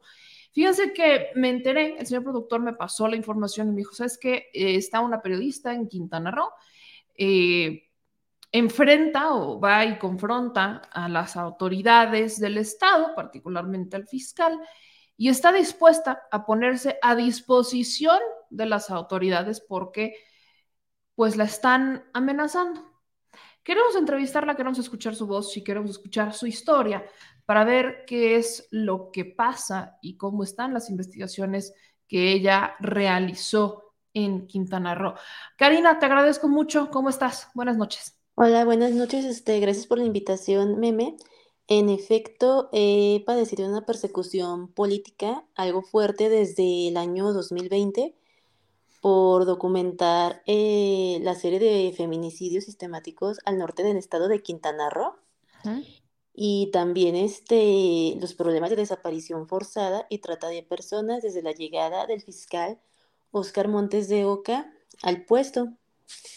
Eh, la más reciente fue una nota eh, que sacó un medio eh, proveniente de Playa del Carmen diciendo que al parecer hay una inminente detención en mi contra sin motivo alguno porque ni siquiera especifican qué crimen he cometido, etcétera, solamente lanzan el titular así de que Karina Velasco, la vocera de la mafia rumana, pues, se buscan parar ante inminente detención. Es como un tipo de estigmatización para tratar de intimidarme y censurar las notas que he subido al respecto. Aquí estamos viendo este, en la pantalla eh, este titular y me llama mucho la atención este, cómo desde, desde la Fiscalía de Quintana Roo eh, pueden tener la libertad de pagar a ciertos periodistas, entre comillas, para poder atacar a periodistas que realmente están investigando la grave problemática de inseguridad que vive Quintana Roo para estigmatizarlos, tratar de corrernos del Estado, de callarnos, de silenciarnos, de inhibir nuestra libertad de expresión. Karina, tú tengo entendido eres originaria de Guadalajara, de Jalisco. Así es, de Guadalajara, Jalisco. Y fuiste a Quintana Roo, ya llevas años en, Quintana Roo haciendo tu trabajo. ¿Qué es lo que ha pasado? ¿Cuál es la diferencia o qué es lo que hoy molesta al fiscal? Dices que es justo con la llegada de este, del fiscal a Quintana Roo, el fiscal Oscar Montes de Oca. ¿Qué es lo que le molestó en particular? ¿Qué revelaste en tus investigaciones que molestaría al fiscal? Ok, las más recientes fueron entrevistas a madres de mujeres y niñas desaparecidas en el estado, eh, madres que le hacen, que confrontan eh, a través de sus denuncias muy fuerte al fiscal, de que el fiscal ha cometido negligencia e incluso ha tratado de de pedir dinero a varias madres estas mujeres desaparecidas para que las carpetas puedan avanzar, porque de lo contrario las dejan estancadas. Eh, ese es el grave problema que está este, pasando desde el interior de la Fiscalía del Quintana Roo. Eh, piden dinero para que las carpetas de las personas desaparecidas avancen, si no, este, no hacen absolutamente nada, las mamás denuncian y a las mamás que se atreven a denunciar las empiezan a amenazar, este, ya sea virtualmente o eh, personalmente, para que no este, hagan ruido sobre este tipo de... Son actos de corrupción, se podría decir. Más que negligencia, son absolutos actos de corrupción. ¿En dónde estás publicando esas notas? Eh, ¿En medios locales? portal? En un medio, en, un medio local llamado La Nueva Revolución, este, con sede en Playa del Carmen. Este, la mayoría son videos, este, son videos grabados de las entrevistas. Perfecto. Ahora, Tú aquí quiero poner unos videos que, que, me compartieron de tus redes sociales, de, estas redes sociales en particular, en donde aparece la figura de Luz, de Alberto Capella, en donde aquí está, dice BOM Noticias, el ex titular de la CES Morelos y el ex secretario de Seguridad Pública en el estado de Quintana Roo, Alberto Capella, apareció como comentarista en la presentación del libro Asesinos Seriales en México de Filiberto Cruz, donde estuvo presente la periodista Karina Velasco Aguilera, quien le reclamó y cuestionó diciendo que es como se atrevía a hablar de la impunidad, siendo él la impunidad en carne viva tras la brutal represión del nuevo. Si me permites, quiero poner estos dos videos para que la gente tenga un poquito más de noción. ¿Te parece? Ok, claro que sí. Para mí, y la siguiente pregunta es para Alberto Capella Ibarra, que fue secretario de Seguridad Pública de Quintana Roo. Eh, están hablando mucho sobre el tema de la impunidad y quisiera preguntarle a Alberto Capella Ibarra el cómo se presenta aquí sabiendo que tiene denuncias en Quintana Roo por una violenta represión contra feministas y periodistas el pasado 9 de noviembre del 2020, denuncia que está actualmente bloqueada por el fiscal Oscar Montes de Oca y viene aquí a a dar ejemplo de, de, cómo se debe de combatir la impunidad cuando él es el claro ejemplo de lo que es la impunidad en carne viva, porque es parte de ella, además de delitos que le ha fabricado a personas inocentes como el empresario Florian Tudor. Y es el caso que estoy investigando y del cual voy a escribir un libro. Quisiera eh, que el señor Alberto Capelli Barra, al final de la presentación, me pudiera permitir hablar con él para realizar una entrevista respecto a mi libro sobre la verdadera en ese primer video tú mencionas a Florian Tudor. Florian Tudor eh, fue, se hizo conocido a nivel nacional desde hace, desde que fue detenido, si no estoy mal, el 27 de mayo del 2021 por presuntamente ser uno de los líderes del cártel de la mafia rumana que opera en Cancún. Y ahí tú cuestionas al fiscal por lo que está pasando con Florian Tudor. De ahí creo que, o entiendo que sale el que te conviertes, presuntamente, según estos medios, en la vocera de la mafia rumana. ¿Qué pasa con esto? No tienes el micrófono activo. Es correcto.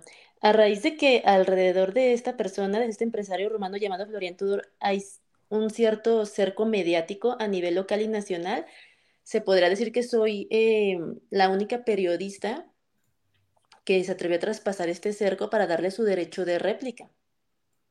A raíz de darle el derecho de réplica, he publicado algunas notas con datos duros sustentados de su proceso y pruebas que él tiene eh, para demostrar su inocencia que han incomodado sobre todo a Alberto Capella porque eh, Alberto Capella fue quien orquestó el montaje mediático contra el empresario, dado que Florian Tudor se atrevió a denunciar en la FGR de la Ciudad de México Alberto Capella y a otra persona llamada Camilo Constantino Rivera por actos de extorsión. Eh, en la fiscalía, a raíz de estas denuncias, este, Florian tiene carpetas como víctima dentro de la FGR, pero Alberto Capella, para no este, evitar ser imputado, comenzó, a mover conexiones para este, abrirle carpetas a Florian de imputado y así evitar que a Capella sea procesado, este, vinculado a proceso este, de investigación por los actos de extorsión, saqueo e incluso tortura eh, que realizó en la casa de Florian Tudor el 19 de mayo del 2019, tengo entendido, 11 de mayo, contra el hijo pequeño de Florian Tudor y su esposa en un cateo ilegal. Es lo que Florian fue ¿Tú conoces la versión de Florian Tudor? ¿Cuál es su versión ante los hechos que son incluso denunciados por las propias autoridades federales? Eh, lo que yo he documentado realmente es que en Quintana Roo hay un, una serie de presos políticos, porque no solamente es Florian, tenemos incluso un periodista quintanarroense actualmente preso en Santa Marta Catitla llamado Héctor Valdés por delitos fabricados después de haber denunciado nexos de Alberto Capella y el exgobernador Carlos Joaquín González con el crimen organizado y la venta de recursos naturales en el estado. Entonces, Florian es este, uno más de los tantos presos políticos que actualmente tiene Quintana Roo, y no por parte de precisamente de Mara Lezama, sino del exgobernador de Quintana Roo. Y este, estos presos aún enfrentan los procesos este, para demostrar su inocencia. Ok. Hay una serie de audios que comparten estos mismos medios de comunicación en donde dicen que tú estuviste aleccionando al personal de la Casa del Rumano. Aquí tengo uno de ellos, creo que vale mucho la pena también eh, esclarecer esta parte. Vamos a escucharlo. Este miércoles o jueves, este, el abogado va a ir al altiplano, pero antes este, voy a hablar con él en persona, le voy a decir a él que se encargue de comunicarles a ustedes toda la este, solamente los detalles que tienen que decir y punto. Pero también para ocultar que estuvo refugiada en la residencia de la calle Robalo en Cancún.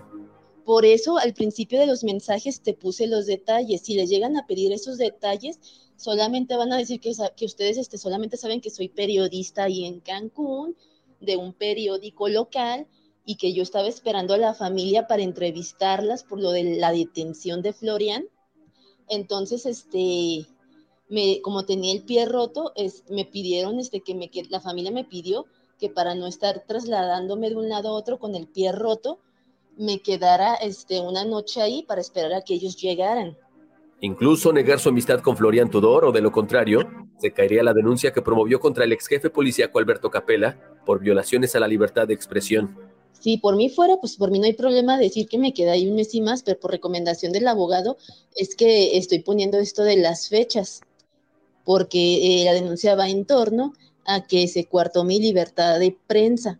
O sea, no voy a decir este que eh, así de que, ay, no, pues sí, es mi amigo y, me hizo el favor y así no. Para que pegue más duro, tengo que decir que cuartaron mi libertad de prensa. En los mensajes de audio que se enviaron por WhatsApp, en los cuales se advierte que de no hacerlo se podría perjudicar al rumano. Es muy importante que den ese detalle de que llegue el 27 y me fui el 30. Lo demás ya si quieren no hablen nada, pero sí, solamente den ese detalle, lo demás ya lo sabe la fiscalía, ya sabe que estoy documentando el caso del señor desde marzo, todo eso lo saben y no, y no hay ningún problema, la denuncia va en torno justamente a eso, a que yo quería documentar incluso lo que sucedió en el Catí, no me permitieron usar el celular para grabar ni nada, me tuvieron sentada en una silla sin comer, sin tomar agua y sin moverme. A eso va y no es algo que me esté inventando y el caso lo está llevando este, los abogados del señor. Si ustedes este, no hacen caso de ese pequeño detalle que les digo de las fechas, van a obstaculizar el proceso para el señor, no para mí, sino para él, que no me estoy inventando nada. Así de simple y así de sencillo. Al líder de la banda de la Riviera Maya le gustaban las excentricidades, como tener a su servicio gente armada para cuidar sus propiedades, caballos pura sangre y hasta un tigre. Ahí termina ese video que sube Luces del Siglo. Tengo que preguntarte, Karina, ¿eres tú la de los audios? Eh, parte de los audios este, sí están manipulados debido a que este, una semana antes aproximadamente o dos acudí a la Fiscalía General de la República en Insurgente Sur a levantar una denuncia por amenazas contra Alberto Capella y otro empresario quintanarruense que en diciembre del 2020 me hicieron llegar una amenaza directa de que si no me alineaba al gobierno de Carlos Joaquín, podría amanecer embolsada. A raíz de esta denuncia, Capella lanzó este video eh, queriendo tergiversar eh, mis dichos para tratar de destruir esa carpeta en contra de él. Y de hecho no lo logró porque la carpeta sí procedió. Eh, este, aquí el punto es que yo estaba haciendo las diligencias de investigación en la casa de Florian, que esto también son, son sus oficinas, y estaba entrevistando a su familia después de la detención y a sus abogados. Eso fue, este, lo del cateo, donde me retuvo la FGR, ocurrió dos días después de la detención de Florian. Para entonces yo tenía un pie este, roto, este, enyesado, y llegué temprano a, las oficinas de Florian para esperar al abogado. Pero este, minutos después llegó la FGR, este, a, como quien dice, pues a, tomar la casa para realizar el cateo y ya no me permitieron salir de ahí. Entonces, este, pues sí hubo irregularidades en ese cateo porque a pesar de que me identifiqué como periodista no me dejaron salir, me dejaron sentada en una silla, no me dieron comida por más de ocho horas, ni agua, ni comunicarme con nadie. Y fue la unidad de emergencia del mecanismo de protección a periodistas que no sé cómo se dieron cuenta que yo estaba ahí enviaron un mensaje a mis redes sociales que no pude leer ese mismo día porque tenían como que inhibida la señal de internet para que nadie se pudiera comunicar. Hasta que terminó el cateo, alrededor de las 2.30 de la madrugada, pude conectarme al celular ya con señal y leí el mensaje del mecanismo de protección diciendo que este, se enteraron de la situación, que se querían comunicar conmigo para otorgarme protección, porque yo nunca busqué la protección del gobierno, fue el gobierno el que se acercó a mí. ¿Cómo se dio ese acercamiento? No sé cómo se dieron cuenta que yo estaba retenida en ese cateo, porque ellos me escribieron a mí en mis redes sociales, la unidad de emergencias. Ya yo cuando pude comunicarme y leer mis mensajes, vi el mensaje de las, este, del mecanismo ahí y ya me este, dijeron los pasos a seguir. Y así fue como este, se dio mi ingreso. Fue este, por un ofrecimiento a través del propio gobierno. Ok, ahora, quiero insistir un poco con el caso de, de, de, Florian Tudor, porque eso es prácticamente con lo que te están, o sea, tú, lo que tú nos estás diciendo para dejarlo claro para la audiencia es que a través de Capella, que ya no está, tengo entendido, ya no está en el gobierno, ya está afuera y ahora se dedica a libros y todo eso, que ahí es justamente donde lo, increpas, eh, está utilizando medios de comunicación y está utilizando tu trabajo para darle voz a Florian Tudor para vincularte de alguna manera con el cártel de la mafia rumana, para callarte por las investigaciones que estás haciendo relacionadas con feminicidios. Corrígeme si me equivoqué con esto. Así es, es correcto porque tiene miedo de ser vinculado a procesos y se este, avanza la carpeta de investigación donde Florian lo denunció por actos de extorsión, saqueo y actos de tortura. Ahora, de alguna manera, y, lo quiero también dejar muy claro, de alguna manera tú te conviertes en vocera de la mafia rumana o es solamente tu trabajo de darle voz a Florian Tudor el que habla por sí mismo? Te lo pregunto pues, porque Florian está detenido con fines de extradición a, Rumania. Ese es un proceso que está congelado, tengo entendido, pero hay autoridades de otros países que también lo están buscando. De ahí que te pregunto esta parte, porque no, y no estoy diciendo que no haya ocurrido lo de Capela, ¿eh? porque hemos visto a, muchos, eh, a muchas autoridades torturar a sus detenidos, sean inocentes o sean culpables, con tal de sacarles, este, de sacarles más cosas, de, hacerlo. El sistema mexicano, el sistema judicial mexicano no es de lo mejor y mucho menos el de las policías. Entonces, por esto le pregunto, no, no quiero que queden dudas de esto. ¿En algún momento tú abogaste por Florian Tudor, por decirlo, es inocente? Sí, porque como periodista de investigación he visto los datos duros, las pruebas sustentadas de su inocencia, no estoy inventando. ¿Cuáles eh, son los datos duros? La FGR tiene esas pruebas este, que de momento no se filtran para no entorpecer el proceso. Vienen audios, eh, eh, pruebas este, sustentadas por peritos, eh, testimonios, por ejemplo, incluso de policías testificando contra Alberto Capella, de cómo Alberto Capella les ordenó investigar a Florian Tudor y a otros empresarios con fines de extorsión. Hay testimonios de policías del mando único de Quintana Roo denunciando a Capella por sí y después fueron amenazados. Son, este, son varias pruebas que de momento no se han filtrado, incluso porque Florian Tudor no quiere que se, que se filtren para no entorpecer su proceso.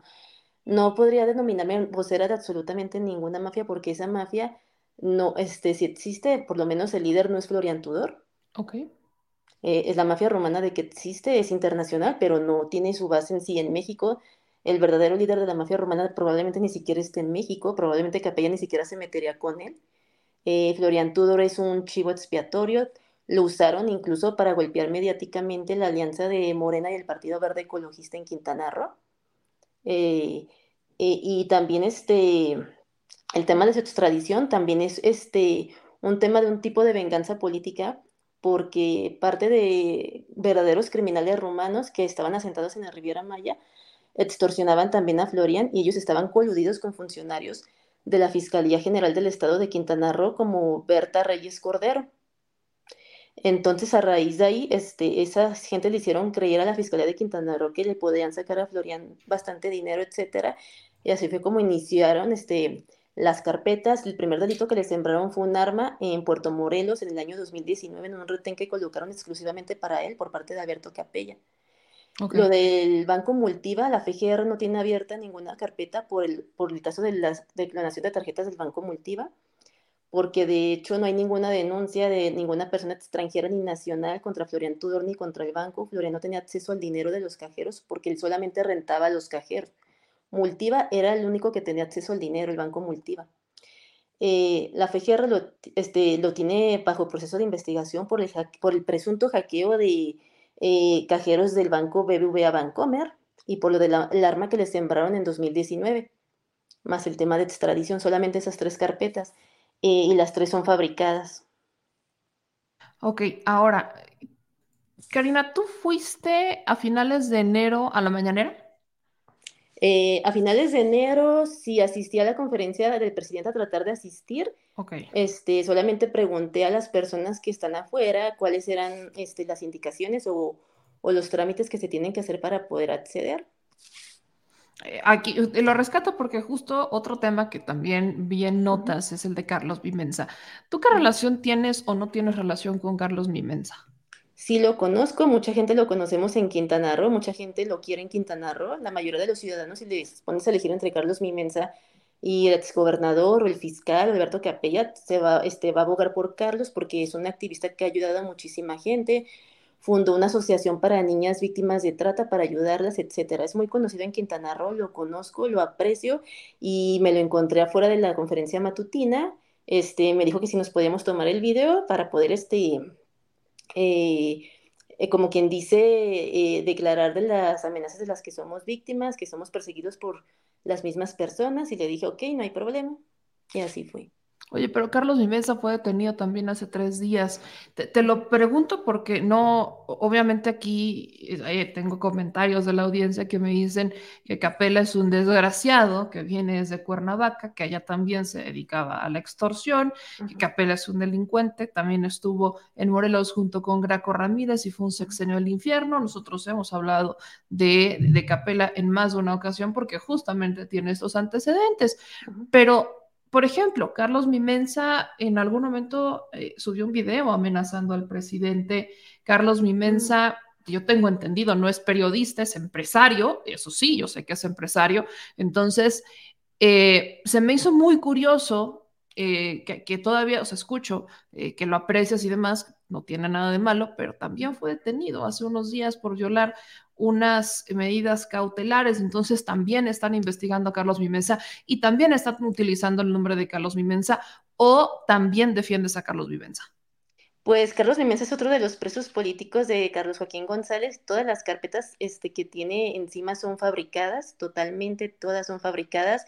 De hecho, acaba de ganar una contra un pseudo periodista llamado Ariel Hurtaza que lo acusaba de extorsión, pero un juez de control ya exhibió que Ariel Hurtaza falseó información, que este, se verificó el número de celular, el teléfono de Carlos y el de Ariel Hurtaza, y esas extorsiones que reclama Ariel Hurtaza nunca existieron. Un juez de control en el estado de Quintana Roo ya este, dio la resolución, no es algo inventado tampoco, lo pueden documentar.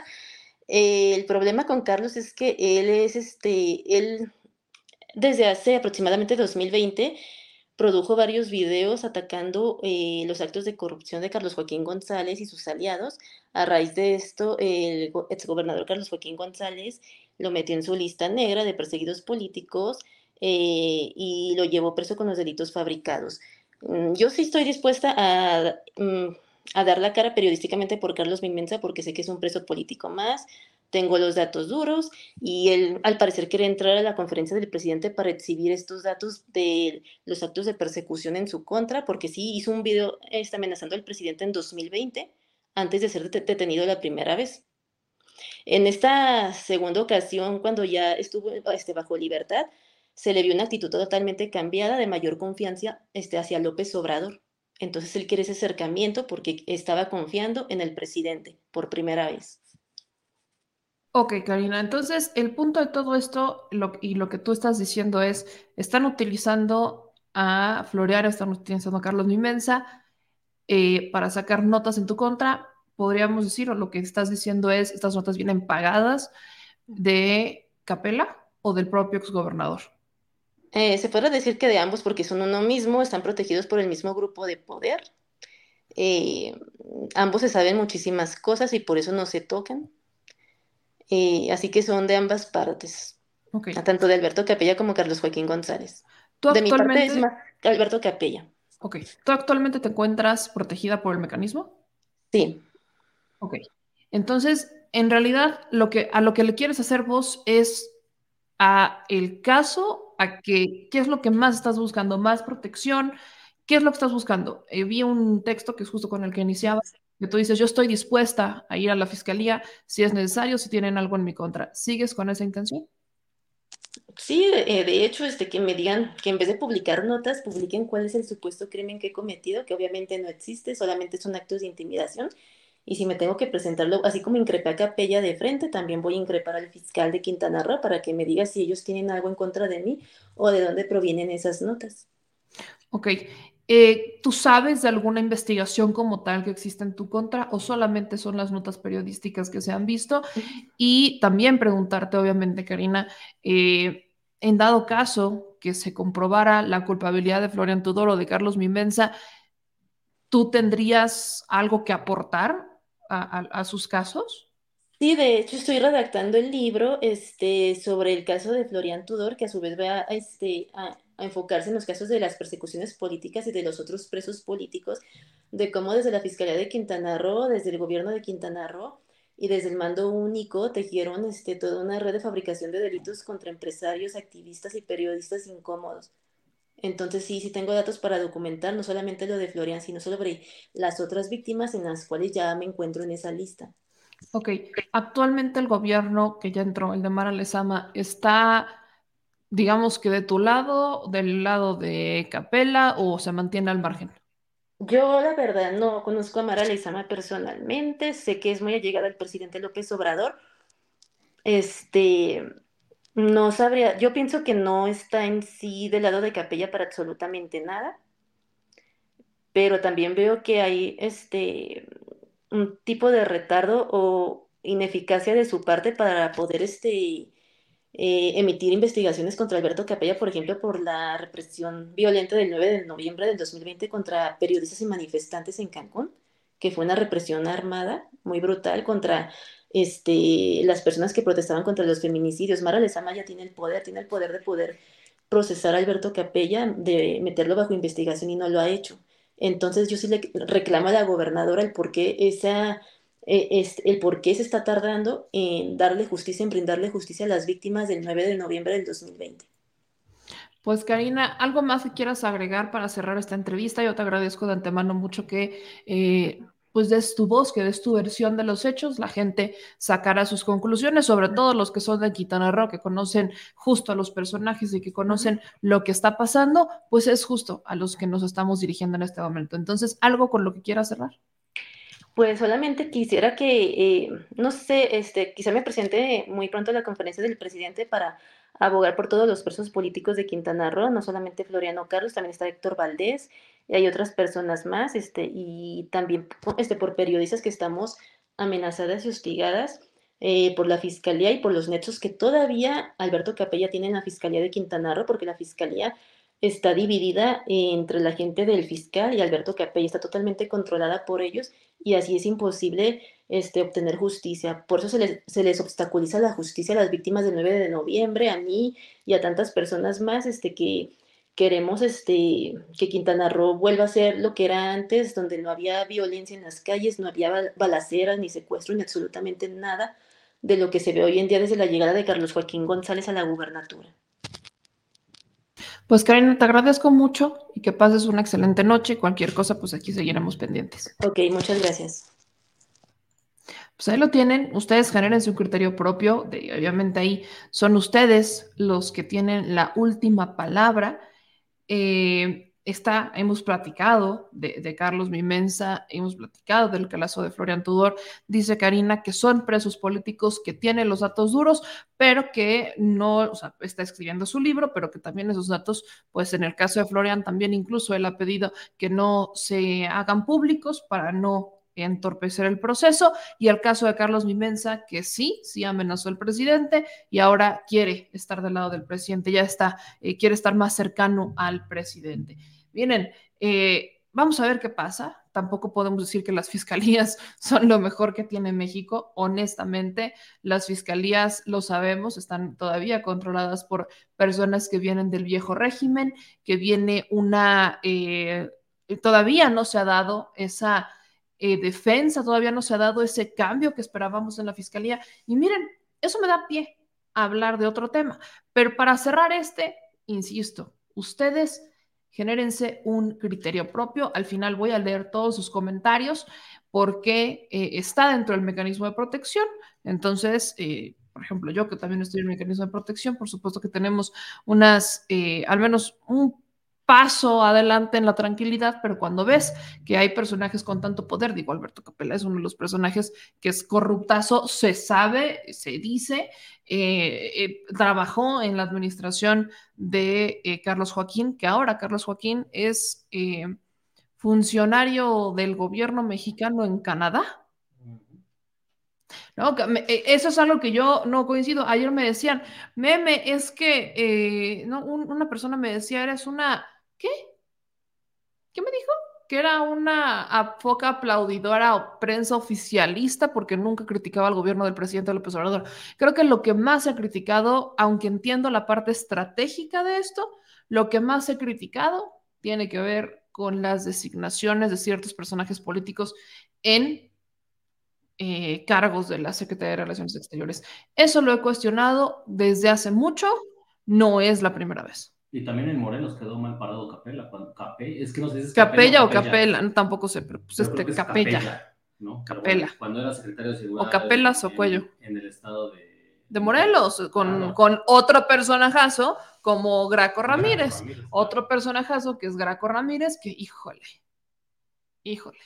Carlos, Carlos Joaquín, Graco Ramírez, son personajes que a mí no me inspiran confianza, pero ustedes tienen la última palabra y yo al menos, yo no confío en ciertos personajes, la neta, esa es mi muy humilde opinión, pero... Muy ahorita de Alfaro. ajá, a Capela anda muy cerca de Alfaro.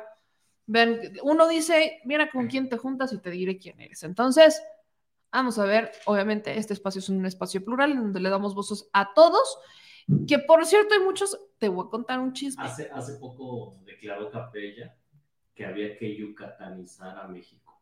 Ah, yucatanizar. para que se pacifique. Qué maravilla, quieren, o sea, ya, ya estamos, ya todavía tenemos pendiente sacar temas de Yucatán. A ver si es cierto. Tan, no, hombre, hay que yucatanizar. Ni Dios lo mande. Pero, como les digo, tenemos más temas, tenemos mucho más temas en lo que vamos a ver si se conectan nuestros chicos de México. Ambidiestro, ¿me ayudas con eso, señor productor? A hablarles a nuestros chicos, porfa. Mientras vamos a hablar, justo les digo que me dio pie para hablar sobre algo que dijo el presidente en la mañanera, relacionado con los ministros de la Suprema Corte.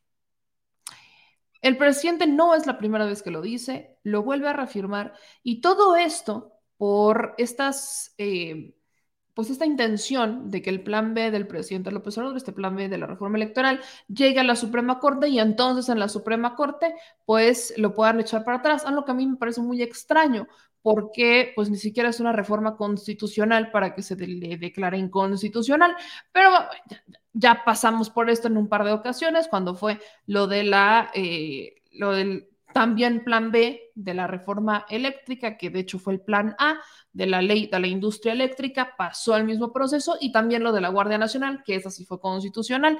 Todas pasaron el mismo proceso y todas eh, las han echado para atrás. Son los mismos ministros, ¿eh? No han cambiado los mismos ministros desde que fue el, el intento de boicotear la ley a la industria eléctrica, desde que fue lo de la Guardia Nacional e incluso con este tema. Son exactamente los mismos ministros. ¿Cuál es la diferencia?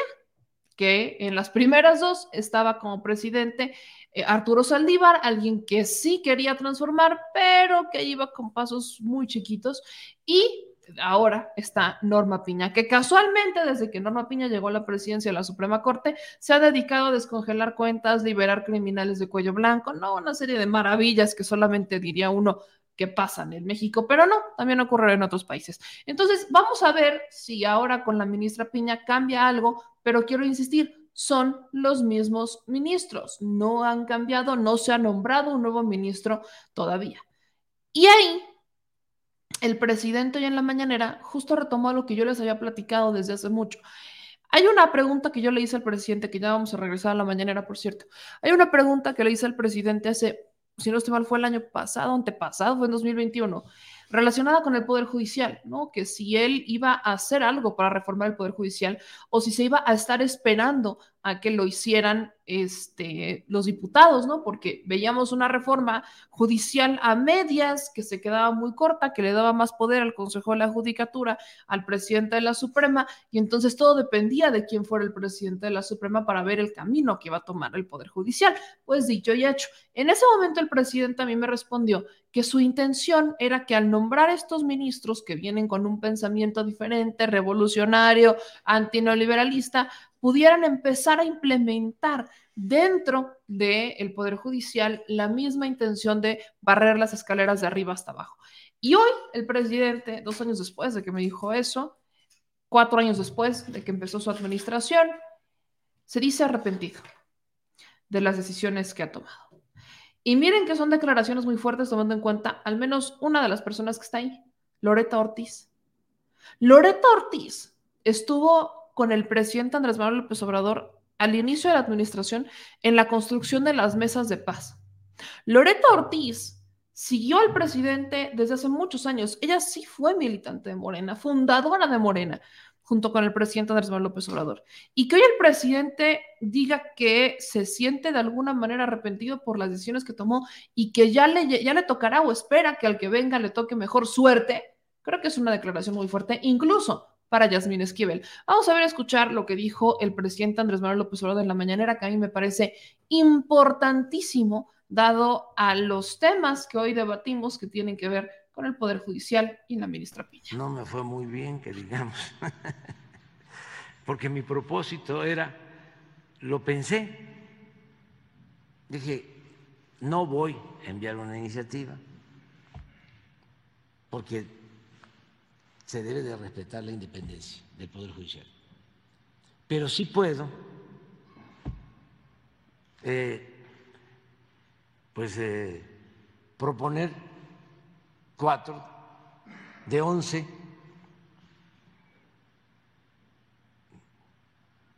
y lograr con ellos este, impulsar de arriba hacia abajo, aunque no es fácil,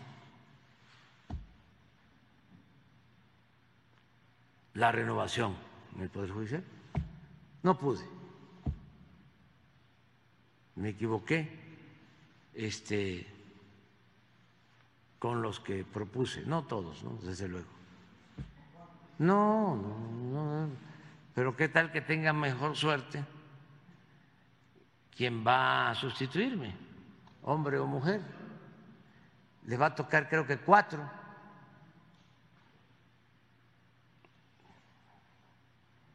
Entonces, también no es todo el Poder Judicial, eso es la Suprema Corte, nada más.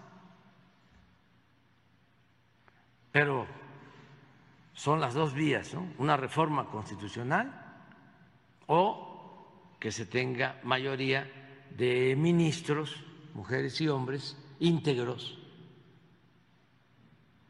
No empleados del poder económico o del poder político, sino verdaderos impartidores de justicia,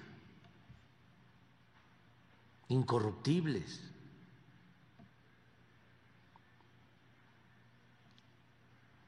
Y nosotros vamos a seguir insistiendo en que debe de limpiarse el Poder Judicial. Pues ahí está. Entonces, hay una excepción del presidente Andrés Manuel López Obrador hacia el Poder Judicial y creo que es completamente entendible. Ahora vamos al tema que ustedes tanto han esperado y que yo digo, ay, mi madre. Yo, miren, quédense con quien los, con quien los llore, como Patricia Mercado, Edmundo Jacobo Molina. A ver, ¿llora? No, pues no. ¿Ya ves? No Les sale. digo, quédense con quien los llore como Patricia Mercado a Edmundo Jacobo Molina. No sean como el señor productor. Aquí el asunto es que el día de hoy, eh, pues es que te dije, ¿llora? ¿No lloraste? Pues, ¿No lloraste? No me nace. ¿No te vas a llorar por mí? No, No, sí, no, bueno, ya mejor porque- córtenle. No, por le- no te ayudes, no te ayudes. No te ayudes, no te ayudes, compa, no te ayudes. Ya déjalo así, ya déjalo así, mira, déjalo así, déjalo así. Es más, Chale. permíteme, te voy a poner unos violincitos ¿Quieres para aderezar. Pe- eh, ah, eh, permíteme, dame un minuto. No, dame un minuto. ¿Dónde están? Aquí están.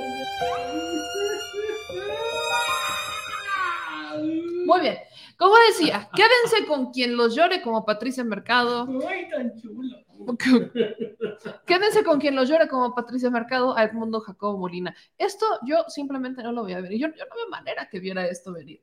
O sea, entiendo que pudieran sentirse enojados porque Edmundo Jacobo Molina se va, pero Patricia Mercado, ¿qué relación? Esto, esto, o sea, eh, a raíz de que lloró, eh, me he puesto a investigar qué relación tiene Patricia Mercado con Edmundo Jacobo Molina. Ya, este, Porque, o sea, que, ni Lorenzo Córdoba lloró, pues no. ni Ciro Bueno, Murayama, y miren que ellos tenían razones para llorar, uno los entiende. Edmundo Jacobo Molina es el, que man- es el que maneja todo el dinero del instituto, el que decide cuánto le va a pagar a uno, cuánto le va a pagar a otro, los fideicomisos, las pensiones, los este, seguros de anticipados de que se van. O sea, Edmundo Jacobo Molina es el que dice, ¿sabe qué? Queremos pedirle al presidente 24 mil millones de pesos. ¿Por qué? Pues porque puedo. O sea, ese es Edmundo Jacobo Molina, una persona que está desde el 2008 allá adentro.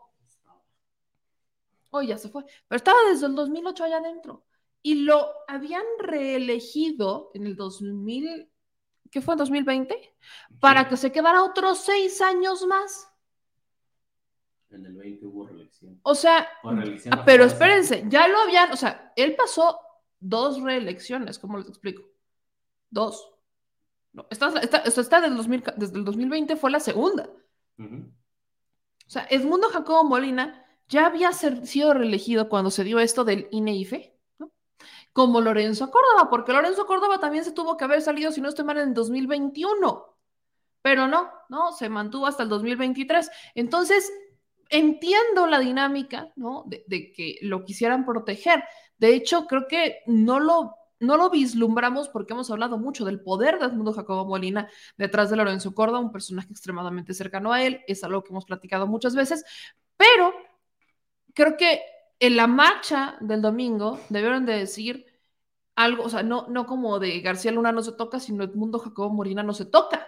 Es a él al que no querían tocar. Y con el plan B del presidente Andrés Manuel López Obrador, el cargo del secretario ejecutivo del INE es uno de los que cuello. ¿Y qué va a pasar con el secretario ejecutivo? Ese cargo desaparece y entran cinco, cinco consejeros con las facultades que tenía el secretario para elegir, o sea, para hacer y desempeñar exactamente lo mismo que hacía Edmundo Jacobo Molina. Entonces, le quitan el poder a una sola persona de controlar los dineros del instituto, que son miles de millones de pesos, y se lo dan a cinco personas. Creo que eso es bastante democrático. No andar reeligiendo a una persona para que se mantenga ahí todo el tiempo. De hecho, el principal enemigo de Edmundo Jacobo Molina fue el órgano interno de control.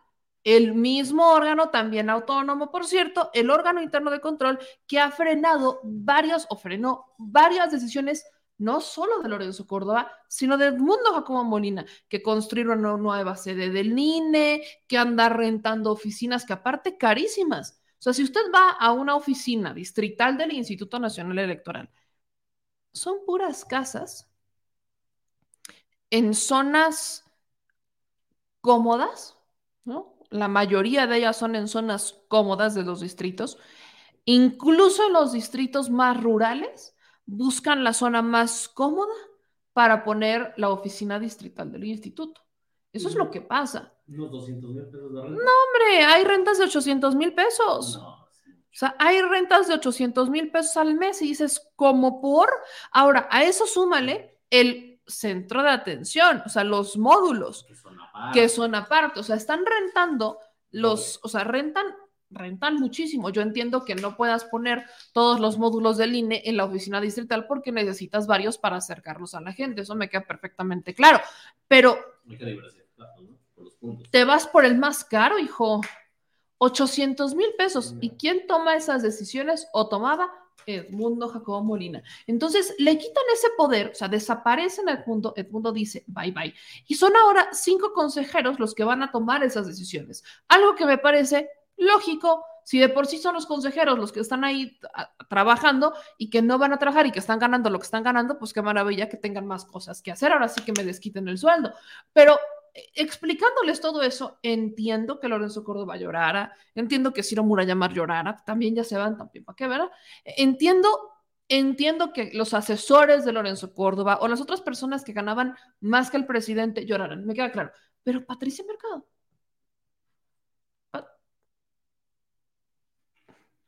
¿No será que su relación con Edmundo Jacobo fue tan sólida cuando formaron el partido ese en 2005, cuando se, cuando se candidateó a la presidencia. Cuando Patricia Mercado. partido Socialdemócrata, ¿no? ¿El PSD? No. social, sí, era, un, era Partido Social, algo de. Sí, ¿Sí? era Partido Social Bueno. Ajá, probablemente, sí tienes razón. tienes razón, tienes toda la razón. Tienes toda la razón. O sea, Patricia Mercado pudiera haber tenido ahí su es más, se hicieron muy amigos. Me queda claro.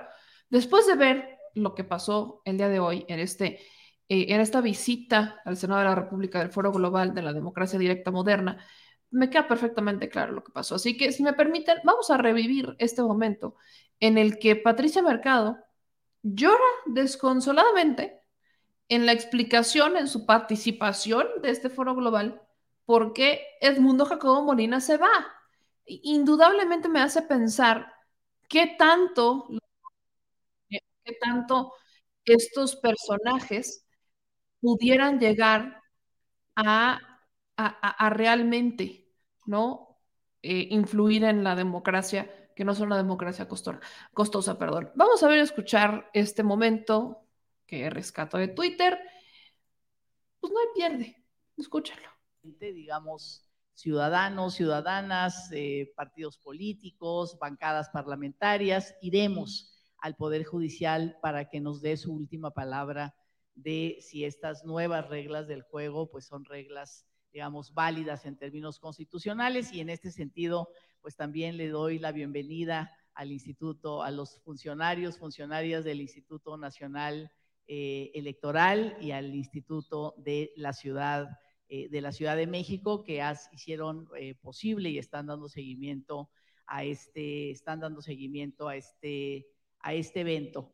Y, también permítanme, eh, permítanme porque no puedo dejar de, no puedo dejar de decirlo, mandarle un saludo, a, mandarle un saludo a Edmundo Jacobo, que ha sido el secretario ejecutivo, un funcionario ejemplar en el Instituto Nacional Electoral, perdón.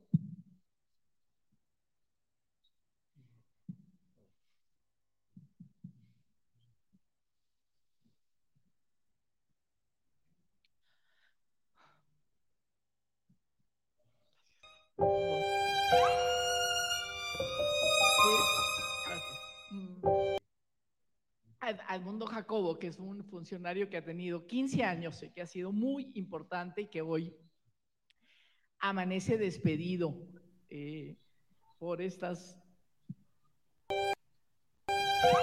por estas nuevas reglas. Bueno, con esta, perdón, eh, perdón.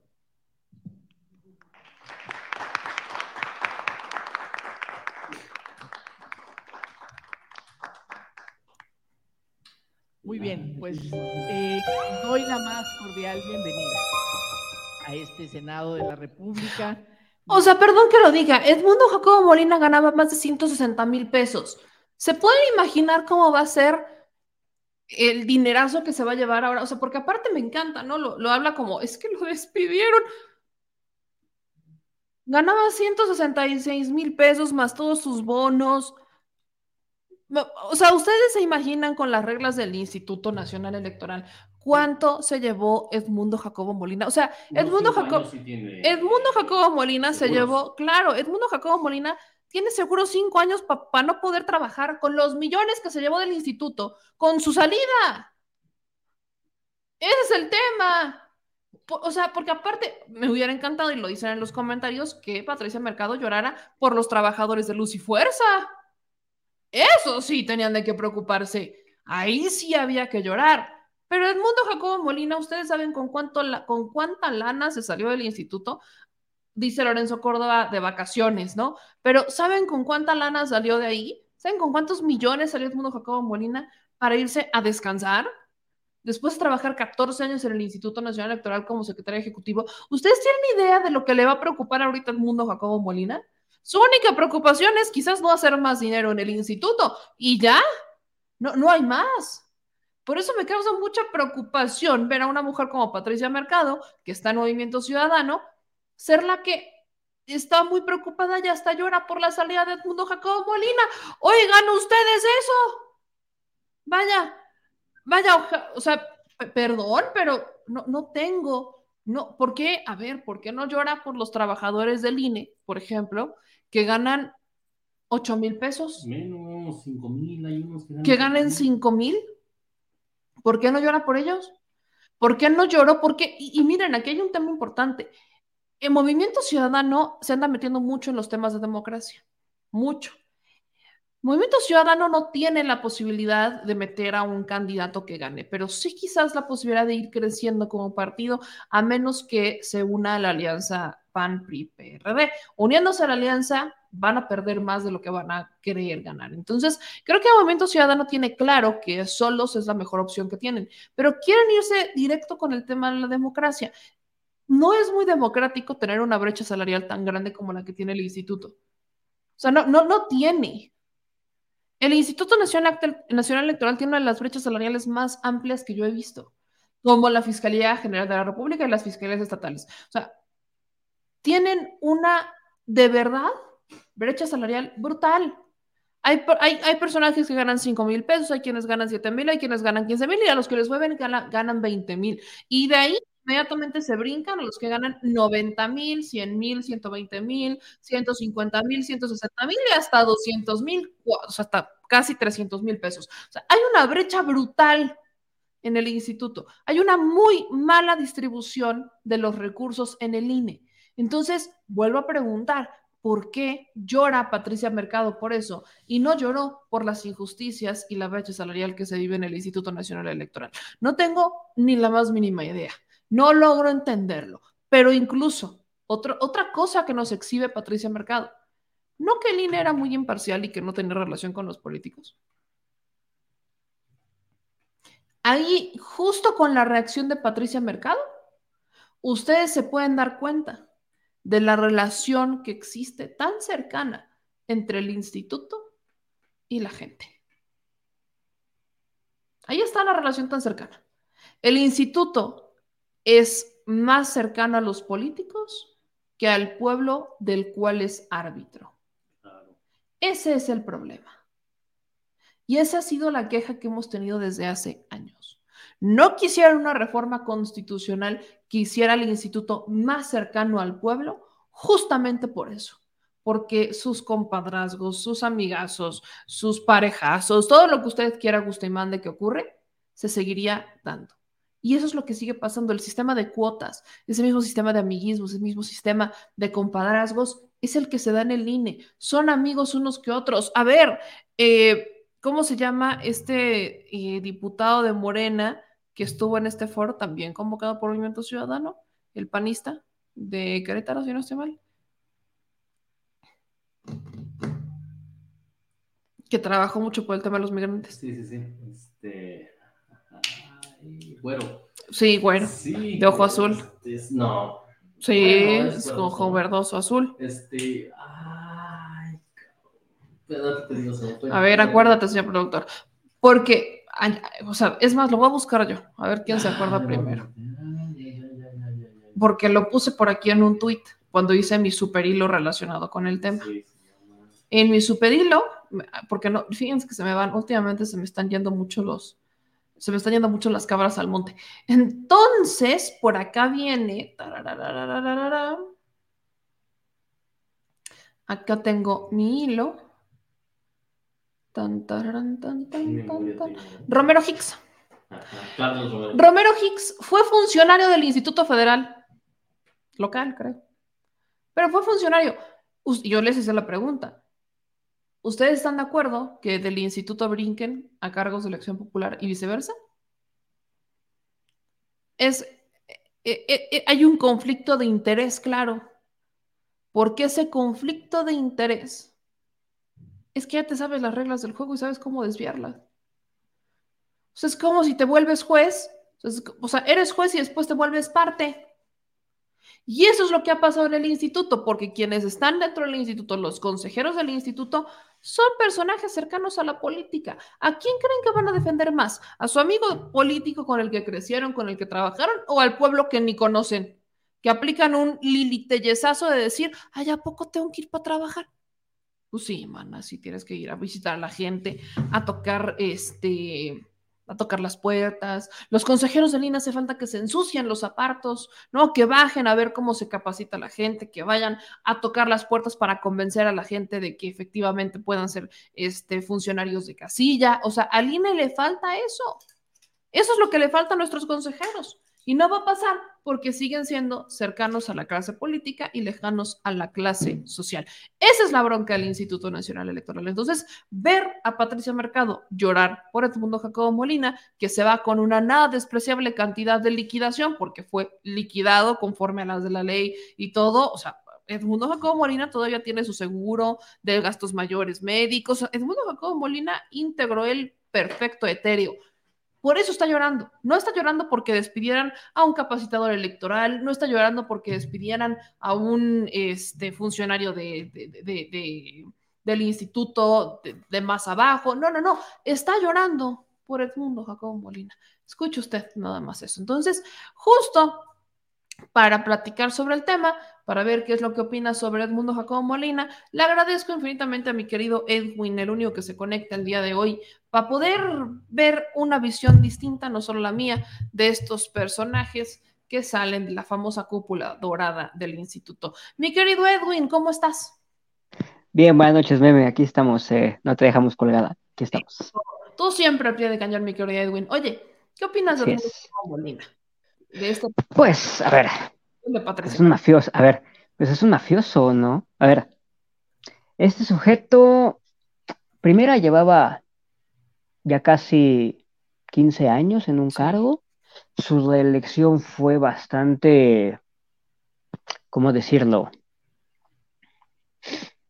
Pues cuestionable, ¿no? Es decir, lo, lo, lo eligió Lorenzo Córdoba más o menos a la mala, hubo incluso consejeros del INE, evidentemente no el consejero presidente, pero pues, de la junta directiva, que, se enojaron porque pues ellos querían un proceso de elección un poco más equitativo y no simplemente que el consejero presidente dijera, ah, pues otra vez le toca a él, sino que, o sea, sí hubo otros consejeros que, que dijeron, oye, pues esto no se vale, ¿no? Y mucho menos a dos meses antes de que termine su, su primer periodo, ¿no? Me parece que también este sujeto fue uno de los que aparecen en una de las llamadas que a veces la gobernadora Sansores. No, y que el presidente ha pasado en más de una ocasión. Esa misma llamada donde están burlándose. No, pero, o sea, iba, iba a comentar de esa, pero de todas las demás, en las que, si no, si, si, si bien él no participa, quizás sí se habla de él como alguien que estaba organizando en su, su casa, me parece, junto con Lorenzo Córdoba, una especie de cofradía antes de las elecciones de 2021, viendo cómo asesorar a los dirigentes nacionales del PAN y al del PRI y a lo que queda del PRD. Eh, pues este sujeto, o sea, fue en la casa de este sujeto, en donde aparte me parece que según la llamada, eh, venían una suerte de asesores extranjeros, es decir, ya gente que no tiene nada que ver con las elecciones de este país, reuniéndose en la casa de este sujeto, obviamente invitados, convocados por este sujeto, pues para ver quién sabe qué le habrán dicho a las dirigencias de los partidos, como bien lo mencionas, es el sujeto con el que Lorenzo Córdoba estaba intercambiando burlas de tipo pues clásico racista, en cuanto a unas autoridades indígenas, no me acuerdo bien si, si el estado de Guanajuato o de Querétaro, no recuerdo bien. Eh, ¿Qué más podemos decir de este señor? Pues por las manos de este señor pasaban todas las compras, pues cuestionables, medio fraudulentas, ¿no? Del Instituto Federal Electoral. Eh, por ejemplo, esto de tener pues 10 Harley Davidson para, para equipo de reparto, hazme el favor, ¿no? Digo, entre tantas otras gracias, ¿no? Eh, mencionas muy bien el, sueldo de este señor, que es casi 47 mil pesos superior al, de, al del presidente. Fue de los primeros eh, funcionarios, burócratas, ¿no? Tecnócratas que impugna la ley de remuneraciones para no ganar menos que lo que ya ganaba, ¿no? Menos que el presidente, como lo señala la ley de remuneraciones públicas. Fue de los primeros que, se amparó, ganó el amparo, por eso sigue ganando lo que sigue ganando, porque también, a ver, el Poder Judicial pues está sumamente corrompido. Em, no solo de la ministra Piña, ¿no? Sino de, pues, es un, es un gremio que, que a final de cuentas sabe que de manera indirecta, con sus decisiones, eh, van a afectar lo que pueda tener eh, que ver con ellos mismos en un futuro, ¿no? Y luego tú mencionas, ¿por qué habrá ayudado Patricia Mercado? No lo sé, pero lo que sí me queda claro es que hay un vínculo muy fuerte entre Movimiento Ciudadano y, y el Instituto Federal Electoral. ¿Por qué? porque el Instituto Federal Electoral está repleto, está lleno, está ocupado, está tomado por pues toda esta, ¿cómo decirlo? Toda esta suerte de aprendices, de estudiantes, de, ya no sé cómo decir, carga portafolios, pues de José Boldenberg Karakowski, ¿no? Que también resulta ser si mal no sé, creo que es tío de una de las caras más visibles del movimiento ciudadano, ¿no? De, de Salomón Chertoivsky y ¿no? Entonces creo que por ahí viene pues este pretendido llanto de Patricia Mercado, aparte de que, bueno, a mí siempre me ha parecido una farsante, eh, muy buena en unos sentidos, muy malo en otras, esto no le, lo, histriónico no es como lo suyo, eh, ni lo de llorar le salió muy bien y pues ¿qué, más podemos decir de este sujeto, no? O sea, fue de los primeros que también impugnó las, las primeras reformas a las leyes electorales en febrero pasado. Em, es otro de los que también impugnó el presupuesto aprobado legítima y legalmente y constitucionalmente por la Cámara de Diputados. Fue el primero que dijo, no, este presupuesto pues no vale para nada porque no es lo que yo estoy solicitando. Eh, y con respecto de él, hay algo que sí me preocupó por parte de Lorenzo Córdoba. Digo, no es que tenga un talante muy democrático que digamos, pero hay algo que sí me preocupó, que dijo, cuando sea reinstaurado el orden constitucional y el Estado de Derecho, algún eufemismo como tal, eh, ya te veremos de regreso en el INE. Y esto sí debería, no únicamente a mí, me parece que a todos, por, lo menos todos los que estamos de este lado, preocuparnos un poco. ¿Por qué? Porque ya en, la, las, digamos, las ramas más moderadas de la derecha, cuando recién gana el titular del Ejecutivo actual, como que estaba este discurso de, bueno, sí perdimos, pero vamos a fingir o vamos a pretender que somos demócratas, vamos a dárselas por buena, ¿no? Es el presidente constitucional, bla, bla, lo aceptamos, no sé qué pero ese discurso ha empezado ya a cambiar de unos meses para acá. Y entonces ya dicen que es una suerte de presidente ilegítimo, que está llevando a cabo acciones casi tiránicas. Entonces eso hay que, hay que analizarlo porque es de las maneras en las que a muchos presidentes los han tumbado, los les han dado golpes de Estado, precisamente sembrando en la población este tipo de discurso, ¿no? De, eh, pues este es un presidente legítimo y legal que vino a romper, el eh, a romper el Estado de Derecho. Entonces, en ese sentido, yo creo que hay que preocuparse por lo que dijo Lorenzo Córdoba en ese sentido. Ahora, ¿qué opinas sobre el tema del plan B, no? Que sigue siendo explotado por los, este, pues por estos políticos, que fue el tema de la marcha, que Lorenzo Córdoba, ya sabes, todas estas maravillas que están utilizando sobre el plan B. Y sobre todo creo que la, la pregunta aquí es, ¿qué opinas que pase con lo de la Suprema Corte ahora que está la ministra Piña? Bueno, a ver, visto lo visto con la Suprema Corte, pues es, es de esperarse que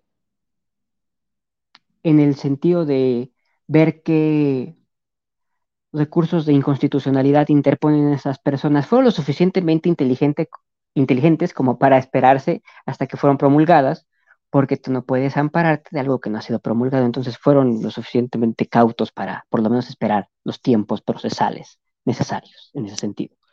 Em, evidentemente, ahora sí, ah, ¿cómo cómo lo puedo decir? Mm, me parece que los ministros de la Suprema Corte tendrían que tomarse su trabajo en serio, pero que eh, sí hay un peligro de que, de que sí declaren algunas partes como anticonstitucionales. Eh, o sea, es posible. A mí no me parece anticonstitucional, pero recordemos que pues uno no hace interpretación de la Constitución, eso es el órgano máximo de, de interpretar la Constitución, no es el presidente, no es, la, Suprema Corte de Justicia, ¿no? el máximo orden jurisdiccional en ese sentido. Entonces, si hay un peligro, creo que la reforma en cuanto tal fue lo suficientemente afinada como para que no pasara pero esta gente siempre tiene una cantidad de triquiñuelas bajo la manga para, a final de cuentas, encontrar eh, la manera de declarar inconstitucional una reforma que igual y no les pueda gustar tanto, ¿no? Lo de la marcha, bueno, me parece que es la primera marcha bien lograda de la, de la oposición, digamos ya la primera marcha en serio. E-, evidentemente hubo lo que hay en todas estas marchas, sacadeo, gente que no sabía bien a qué iba, gente que se notaba que eran los trabajadores de pues las clases medias altas, altas, ¿no? La, pequeña y la gran burguesía, que obligaron a sus trabajadores domésticos a, ir con ellos, a presentarse con ellos, pues eh, extorsionándolos, ¿no? No vas, no te pago, no vas, te codo, ¿no? Eh, claro que hubo fenómenos como tales, eh, hay una cuestión fundamental en, esto de los críticos de la reforma, que es, me parece que siguen sin leerla o sin entenderla del todo, y en el mejor de los casos eh, dicen medias verdades, y en el peor de los casos es la mentira totalmente ya abierta y descarada, ¿no? Por ejemplo, vi el foro este que, que recomendaste, he visto varios, ¿no? Em, e incluso doctores en ciencia política, pomposos doctores, eh, pues siguen sin comprender muy bien eh, de qué va todo, ¿no? O sea, es que dicen, es que van a desaparecer las juntas distritales. No, no es cierto, van a, van a, fíjate, una de las cuestiones que dicen es que van a desaparecer las juntas distritales, lo cual no es cierto, van a reducirse cuando no haya tiempos electorales, porque es evidente por qué, ¿no? Pero esa decisión no la va a tomar pues, el Ejecutivo Federal ni nadie, la va a tomar el mismo Consejo General, es decir, el Consejo General, que ahora va a estar integrado por más personas, lo cual evidentemente profundiza la democracia de un órgano constitucional autónomo, que ahí hay que ver eh, este esta cuestión medio extraña que es para uno como politólogo, porque pues a final de cuentas no son un poder, pero actúan como, como tal, ¿no? No es ejecutivo, no es legislativo y no es judicial, pero actúan como un poder de facto, ¿no? Em, pero bueno, por mucho que uno pueda estar de acuerdo no con los órganos constitucionales autónomos, eh, claro que haya más gente al frente de estos, pues es más democrático que solo uno, ¿no? Y que solo las, la voz de uno sea la que a final de cuentas decide sobre todo. Y entonces, estas dichosas juntas distritales por las que tanto se queja esta gente, que se ve que no lee, y que si lee no entiende lo que los hace analfabetos funcionales, semifuncionales, em, van a reducirse en tanto el Consejo General del INE decida hacerlo. Si no, no se reduce. Es que ni eso leen. Y así podemos seguir con tantos otros ejemplos. ¿no? Quise poner este porque es el que es son como muy insistentes en, en cuanto a este argumento, ¿no? Es que van a desaparecer las juntas distritales y van a desaparecer las juntas distritales. Que no, que no es cierto, que no desaparecen, reducen en tiempos no electorales. Sí y solo sí el Consejo General aprueba hacerlo, porque aparte va a tener la facultad de hacerlo. No la va a tener el presidente, no la va a tener la Cámara de Diputados, no, la va a tener el instituto. Pues así podemos decir varios ejemplos. Entonces, Ministra Piña, ¿qué opinas sobre el tema del Poder Judicial? No, no creo que sea ah, pues coincidencia que a partir de que llega la ministra Piña se empiezan a desatar amparos, descongelar cuentas, sale Rosario Robles, no sé, ese tipo de cosas. Rosario Robles, oye, oye, que esta señora estaba argumentando hasta enfermedades casi terminales y en cuanto sale la ves en zapatillas, eh, sonriente, rozagante, llena de vida, ¿no? Óigame, pensé un poquito, ¿no? Tengan un poco de vergüenza y sí, claro, es evidente que no me parece que solo sea la llegada de la maestra Piña a la, a la presidencia de la Suprema Corte, sino que es algo estructural. Y que el mismo presidente lo ha dicho, intenté reformarlo y sé que me voy a enfrascar en eso si lo sigo intentando y no voy a hacer todo lo demás que tengo que hacer en el sexenio. Ya llegará, además, tú lo pusiste en el video, ya llegará alguien más a ver si tiene mejor suerte que yo, porque él mismo lo dijo. ¿Tú recuerdas cuando tú le preguntaste? Yo recuerdo cuando alguien más le preguntó, oiga, ¿y va a ganar otra, otra reforma, digamos, para el Poder Judicial? Dijo, no, ya no.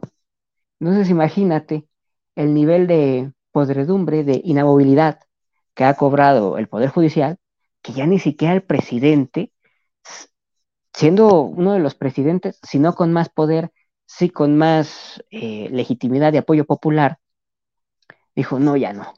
Entonces, pues no me parece que sea solo la ministra Piña, claro que juega, es un papel importante, es, la máxima autoridad del Poder Judicial, pero es algo estructural, ¿no? Eh, a final de cuentas, te digo, son gente defendiendo a sus amigos, gente defendiendo a sus colegas, gente defendiendo a sus propios familiares, de todo saber. Eh, eh, y gente defendiendo, y aquí me voy a ver muy, pues como lo que soy, no, no me voy a esconder, pues gente defendiendo a gente de su propia clase. Esta gente mayoritariamente viene de una clase social y va a defender a la gente de su clase. Punto. Punto. El, derecho, por mucho que eh, la ideología, digamos, neoliberal te dice que hay una cierta igualdad ante la ley, no es cierto tú tienes dinero, la ley te va a tratar de una te lo digo también como abogado, aparte de politólogo soy abogado, tú tienes dinero, la ley te va a ver distinto si no tienes dinero, punto. Hay gente que va a lavar millones y millones de dólares del narcotráfico y a lo mejor nunca acaba en la cárcel. Tú lávate una lata de atún en el Walmart, te comes cuatro años en la cárcel, bajita la mano.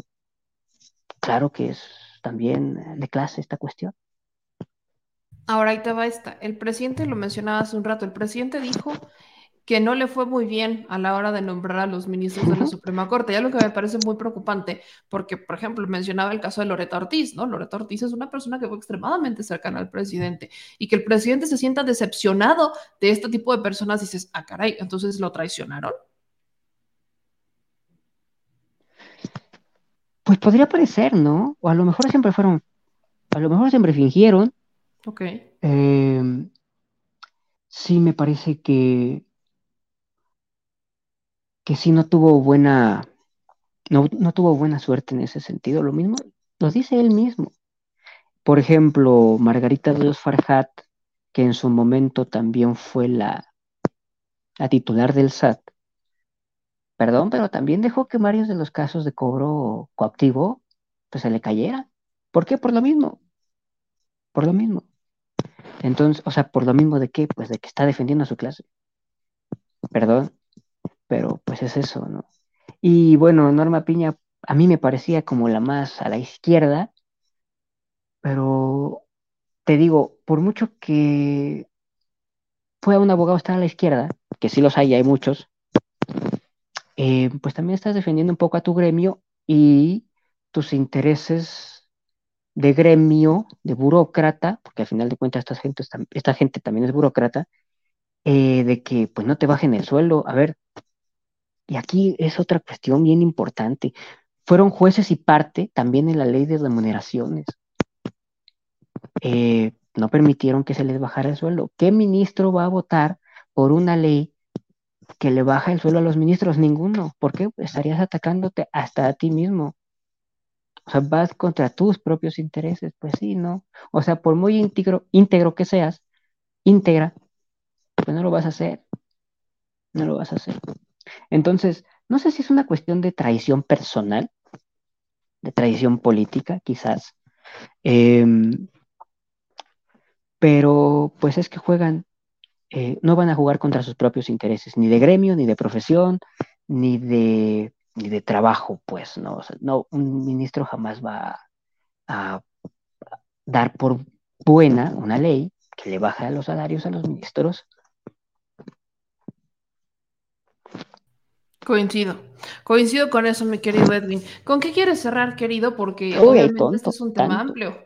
Y, vemos que, hasta se, se, se, desatan los debates, salen las pasiones y nos sorprenden, como Patricia Mercado con su llanto inesperado. Su llanto, su falso llanto, me parece, ¿no? ¿Tú dirías que es una lágrimas de cocodrilo? Sí, sí, claro, por supuesto, es una farsante. Patricia Mercado y toda la gente que pulula y orbita alrededor de ella son una caterva de farsantes. Tengo el disgusto de, de lejitos, pero conocer a algunos.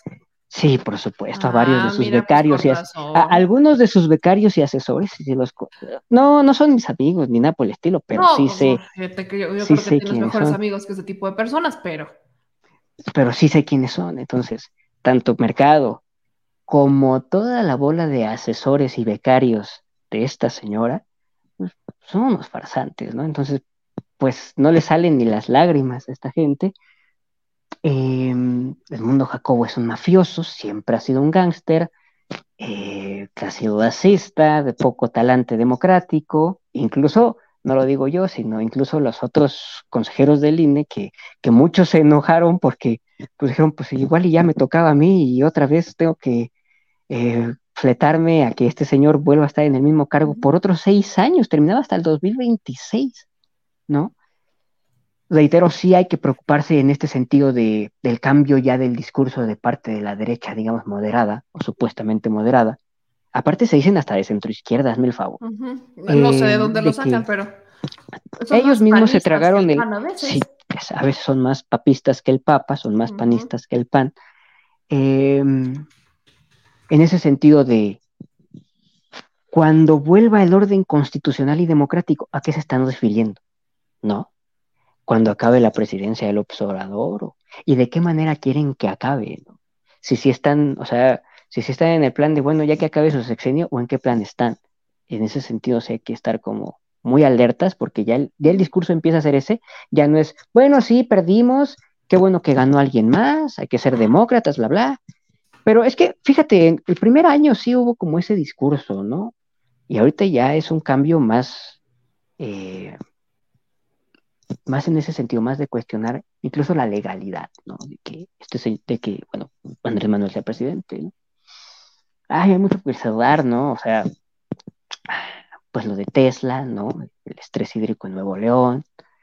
Eh, justo estaba leyendo lo que estaba yo aquí sentado para entrar al programa, em, que acaban de descubrir depósitos importantes de litio en la República Islámica de Irán. Entonces, que no se nos, que no nos parezca sorpresivo que de repente a Estados Unidos le entren ganas de llevar democracia y libertad a, la República Islámica de Irán, ¿no?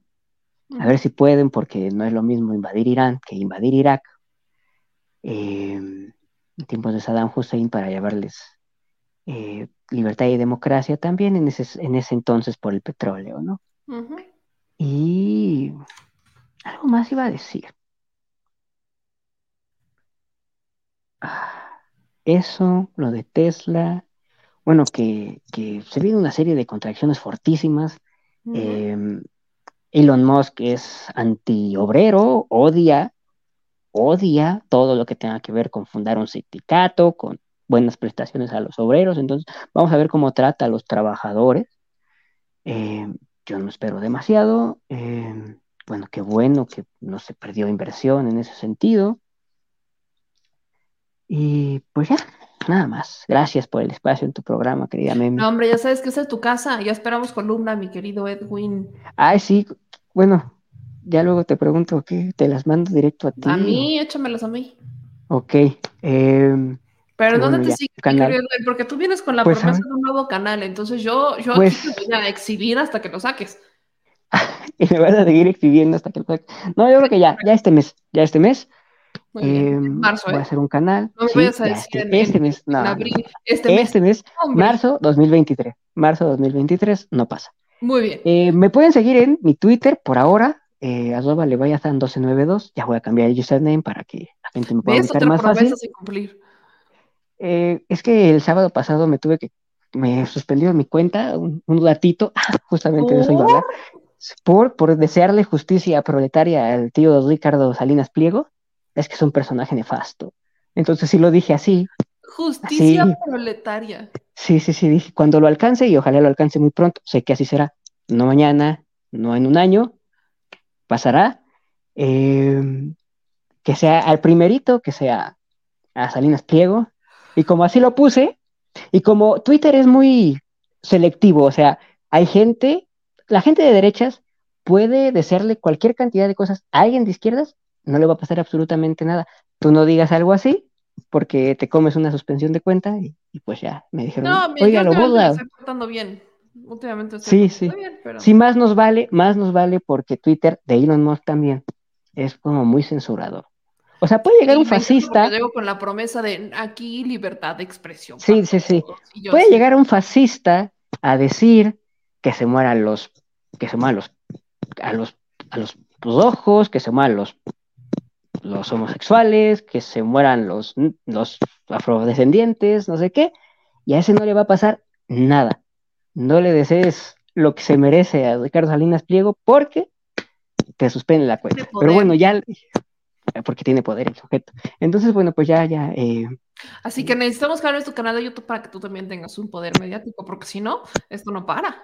No, no para, no para. Y pues nada más, muchas gracias por el espacio y nos vemos la siguiente semana y gracias al productor. Eh, un abrazo y a la audiencia, que estén muy bien, buenas noches. Cuídate mucho, mi querido Edwin, descansa. Igual, igual tú, hasta luego. Pues ahí está la opinión de mi querido Edwin el día de hoy justo sobre la ministra Piña, el plan B, Patricia Mercado. Ay, mi gente. Nosotros ya nos vamos, nos quedan dos temas en el tintero. El día de mañana vamos justamente a estar platicando con mi querida Estefanía Meraz, que también se va a integrar a México Ambidiestro. Ya me dijo que sí, así que lo voy a spoilear. Ya se va a integrar también a México Ambidiestro. Es una voz que muy probablemente no va a coincidir a veces con eh, algunas cosas de la 4T, algunas sí, pero aquí se necesita debatir. Entonces le vamos a poner un poquito más de sabor a México ambidiestro, mezclando voces diferentes. Yo eh, agradezco mucho a Estefanía Meraz, es una persona a la cual personalmente... Eh, quiero mucho, aunque a veces coincidamos, a veces no, no es eh, alguien con quien no se pueda debatir y por eso es que la estamos invitando, que aceptó estar en este espacio. Y justo mañana vamos a platicar con ella, porque hoy en la Cámara de Diputados de mi estado ocurrieron dos cosas importantes. Se aprobaron dos leyes, ¿no? Primero la ley Monzón y luego la ley Malena. ¿Qué es la ley, la ley, la ley Malena? La ley Malena es una ley eh, realizada en honor al caso de Elena Ríos, con quien también hemos platicado, la saxofonista Elena Ríos. Esta ley particularmente eh, va a castigar a aquellos eh, agresores con ácido. Es una ley que esperamos se convierta en una ley federal tal y como ocurrió con la este, ley Olimpia. Y, y mucha atención con el tema de la ley Olimpia, porque justamente la ley Olimpia es, uno de mis, es una de mis críticas en este momento y te les voy a decir por qué. Pero la ley Malena, el día de hoy, es aprobada, que va a castigar la violencia feminicida. La violencia feminicida en manos de cualquier persona que ataque a otra con ácido será ya también tomada como un atento de feminicidio. Esto es importante. Es, hay quienes la llamaron la ley ácida, cuando yo insisto en llamarla la ley Malena, los ataques con ácido también son considerados o serán ya considerados como eh, intentos de feminicidio, así que ya serán castigados como tal, al menos en el estado de Puebla. Todavía falta que siga su proceso, pero está la ley Malena. Y por el otro lado está la ley Monzón. La ley Monzón, eh, Puebla de hecho, se convierte en el primer estado en quitar la patria potestad a los feminicidas. Ya habíamos platicado de la ley Monzón. El Congreso local la aprobó, eh, inspirada justamente en el caso de Cecilia Monzón, que fue asesinada hace un año y su principal sospechoso es el padre de su hijo, que nada más y nada menos resulta ser Javier López Zavala, político poblano que también ya está en el penal del altiplano. Entonces, eh, la intención de esta ley es que una vez que tengamos, por ejemplo, que efectivamente cualquier sospechoso, cualquier feminicida, no pueda tener la patria potestad de sus hijos, algo que hasta este momento no había ocurrido. Entonces, alguien podía asesinar a su esposa y aún así quedarse con los hijos. Y lo que aquí eh, va a pasar es al revés. Esta ley Monzón va a aplicar para cualquier persona que asesine, en este caso a su esposa, a su esposo, les va a quitar la patria potestad. Estamos hablando particularmente feminicidas, el caso de la ley Monzón. Pero ya hablaremos más a profundidad de las dos leyes eh, el día de mañana que yo considero son muy importantes. Se aprueban en Puebla, son los primeros estados en aprobarlas. Pero lo que ocurrió es que políticamente la cosa estuvo muy mal, porque el presidente, Néstor Camarillo, priista, a quien hemos señalado en este espacio, incluso de ser un flamante empresario guachicolero de la región de Tecamachalco, Palmar de Bravo, Quecholac, etcétera, en el estado de Puebla. Este personaje, primero, interrumpió a Elena Ríos, ¿no? La cayó cuando la ley está inspirada en ella, que estaba presente Elena Ríos en la Cámara, justo para ver el proceso legislativo, la calla una vez que está anunciando eh, el tema, calla a Elena Ríos. Oiga usted semejante favor de lo que estoy diciéndoles. Es increíble lo que yo vi, es increíble estas imágenes en donde Elena Ríos está hablando y entonces el presidente Néstor Camarillo decide que es una muy buena idea callarla, algo que a mí me pareció brutalmente asqueroso. Entonces, eh, eso me preocupa. Y luego, la segunda que me preocupa es que a la ley Monzón no le quisieron poner ley Monzón. Cecilia Monzón sigue incomodando a algunos poblanos. Recuerden que pese a que muy probablemente ella y yo tuvimos muchas diferencias políticas, fue una de las pocas mujeres que decía las cosas como las tenía que decir y que se le fue a muchos políticos poderosos del Estado encima. Entonces, no querían que se llamaba la ley Monzón. De hecho, los diputados mencionaban que era una ley sin nombre. Y ahí mi pregunta, y creo que es una pregunta muy válida que sigue sin ser respondida, es por qué no pusieron un pero cuando se aprobó la ley Olimpia, porque la ley Olimpia es a favor o es en honor a Olimpia Coral Melo que fue víctima de que alguien subiera sus fotografías o videos a la red social y que empezara una cantidad de acoso brutal hacia ella. Así es como empieza la ley Olimpia. Ella se levanta, es víctima de eso y empieza a actuar en la ley Olimpia. Pero, y ahí no pusieron un pero por ponerle la, la ley Olimpia, no dijeron absolutamente nada, no se quejaron, ni siquiera chistaron, no hubo ningún tipo de queja. Pero ahora viene la ley Monzón y la ley Malena y entonces no les queremos poner esos nombres por... Si están inspiradas en sus casos, si son justamente esos casos los que están buscando evitar, como por qué no les pondrían ese nombre. Y es meramente un tema político, porque Néstor Camarillo, priista, que aparte es el, el líder de los priistas en el estado de Puebla, es prácticamente el, el cabecilla del PRI, es el, el, el, amiguito de Alejandro Moreno Córdenas en el estado de Puebla, es el que se opuso, uno de los que principalmente se opuso y además cayó a Elena Ríos. Entonces, mañana vamos a estar platicando de eso con mi querida Estefania Meras para darles los detalles de estas leyes y lo que pasó, porque políticamente en mi estado Estarán derrotados los periodistas y los panistas de mi estado, sí, pero aún así hacen ruido y aquí los vamos a cuestionar. Otra cosa que ocurre el día de hoy que quedará también y, pasará a la historia, esos son los trancazos, me encantan los trancazos legislativos. ¿No les encantan los trancazos legislativos? A mí también. Y es que hoy en la Cámara de Diputados, en el Congreso local, se pelearon por un micrófono. Por un micrófono entre panistas. O sea, por un micrófono. Sonido, sonido al presidente.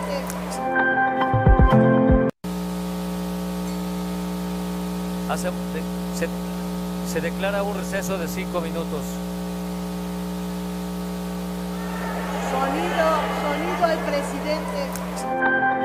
Y ahí empiezan a poner la musiquita. Pero vean las imágenes. O sea, la panista es la de verde. Se empiezan a pelear por el mentado micrófono ¿no? Eso, eso ocurre, es maravilloso. Así, como si nada. Peleándose por el micrófono, qué chulada, qué maravilla.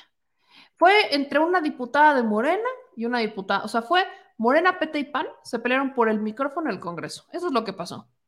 Tal cual. Y en redes sociales, obviamente, se empezaron a ver estas maravillosas imágenes, porque durante la sesión del Congreso en la Ciudad de México, las diputadas del PAN, del PT y Morena empezaron a disputarse por este micrófono. Las diputadas protagonistas de esto fueron Ana Villagrán, que es la de los lentes blancos, como la podrán ver, que se plantó junto al micrófono, Gabriela Salido, que es la de verde, y Daniela Álvarez del PAN, que es la que está atrás, que se están enfrentando contra las legisladoras Marcela Fuentes y Circe Camacho de Morena y PT respectivamente. Todo por un micrófono. Todo esto ocurre luego de que la diputada Marcela Fuentes de Morena presentara un punto de acuerdo para que la alcaldesa panista de Álvaro Obregón, Lía Limón, informara sobre sus presuntas irregularidades detectadas por la Auditoría Superior de la Federación en un supuesto contrato administrativo con la empresa ABC Studio SA. DCB. Sin embargo, la diputada panista Claudia Montes de Oca dio a conocer que los contratos fueron firmados durante la administración de Laida Sansores. Entonces, esto tiene que ver justo con los este, señalamientos que ha hecho la gobernadora Laida Sansores en contra de Elia Lemón, el Congreso de la Ciudad de México. Una morenista dice, vamos a citarla, vamos a investigarlo. Y las panistas, particularmente Gabriela Salido, se sube a la mesa directiva para pedir la palabra, pero la legisladora morenista presentando su punto de acuerdo y entonces comenzaron los empujones por el soberano micrófono.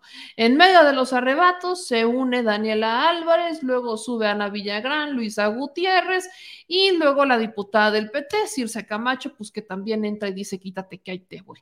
Entonces ahí fue cuando el presidente de la mesa directiva de la Cámara de Diputados local, Fausto Zamorano, llamó a un receso de cinco minutos. Luego la panista Ana Villagrán, que por cierto le doy miedo, no, no, no, no quiere debatir conmigo, que pobrecita, ya yo la entiendo, acusó de violencia a Morena mediante las redes sociales.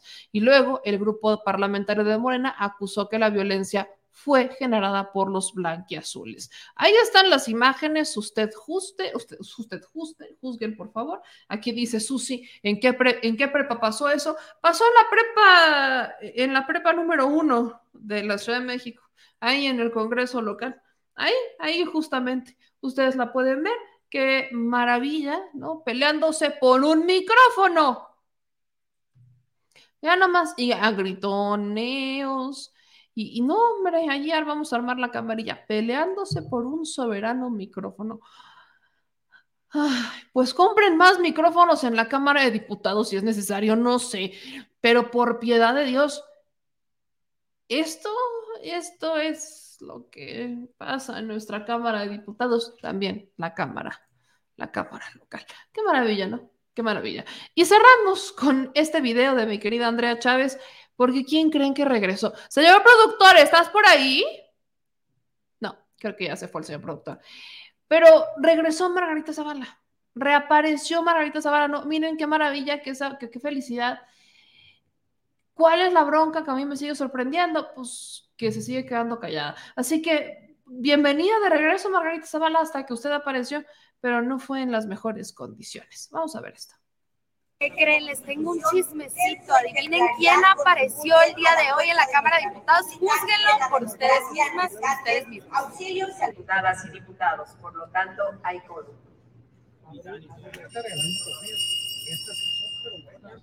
¿Cómo la vieron? Y ahora la pregunta obligada es, ¿utilizará la tribuna para ya por fin dar la verdad de cara a todas las y los mexicanos? No sabemos, esperemos.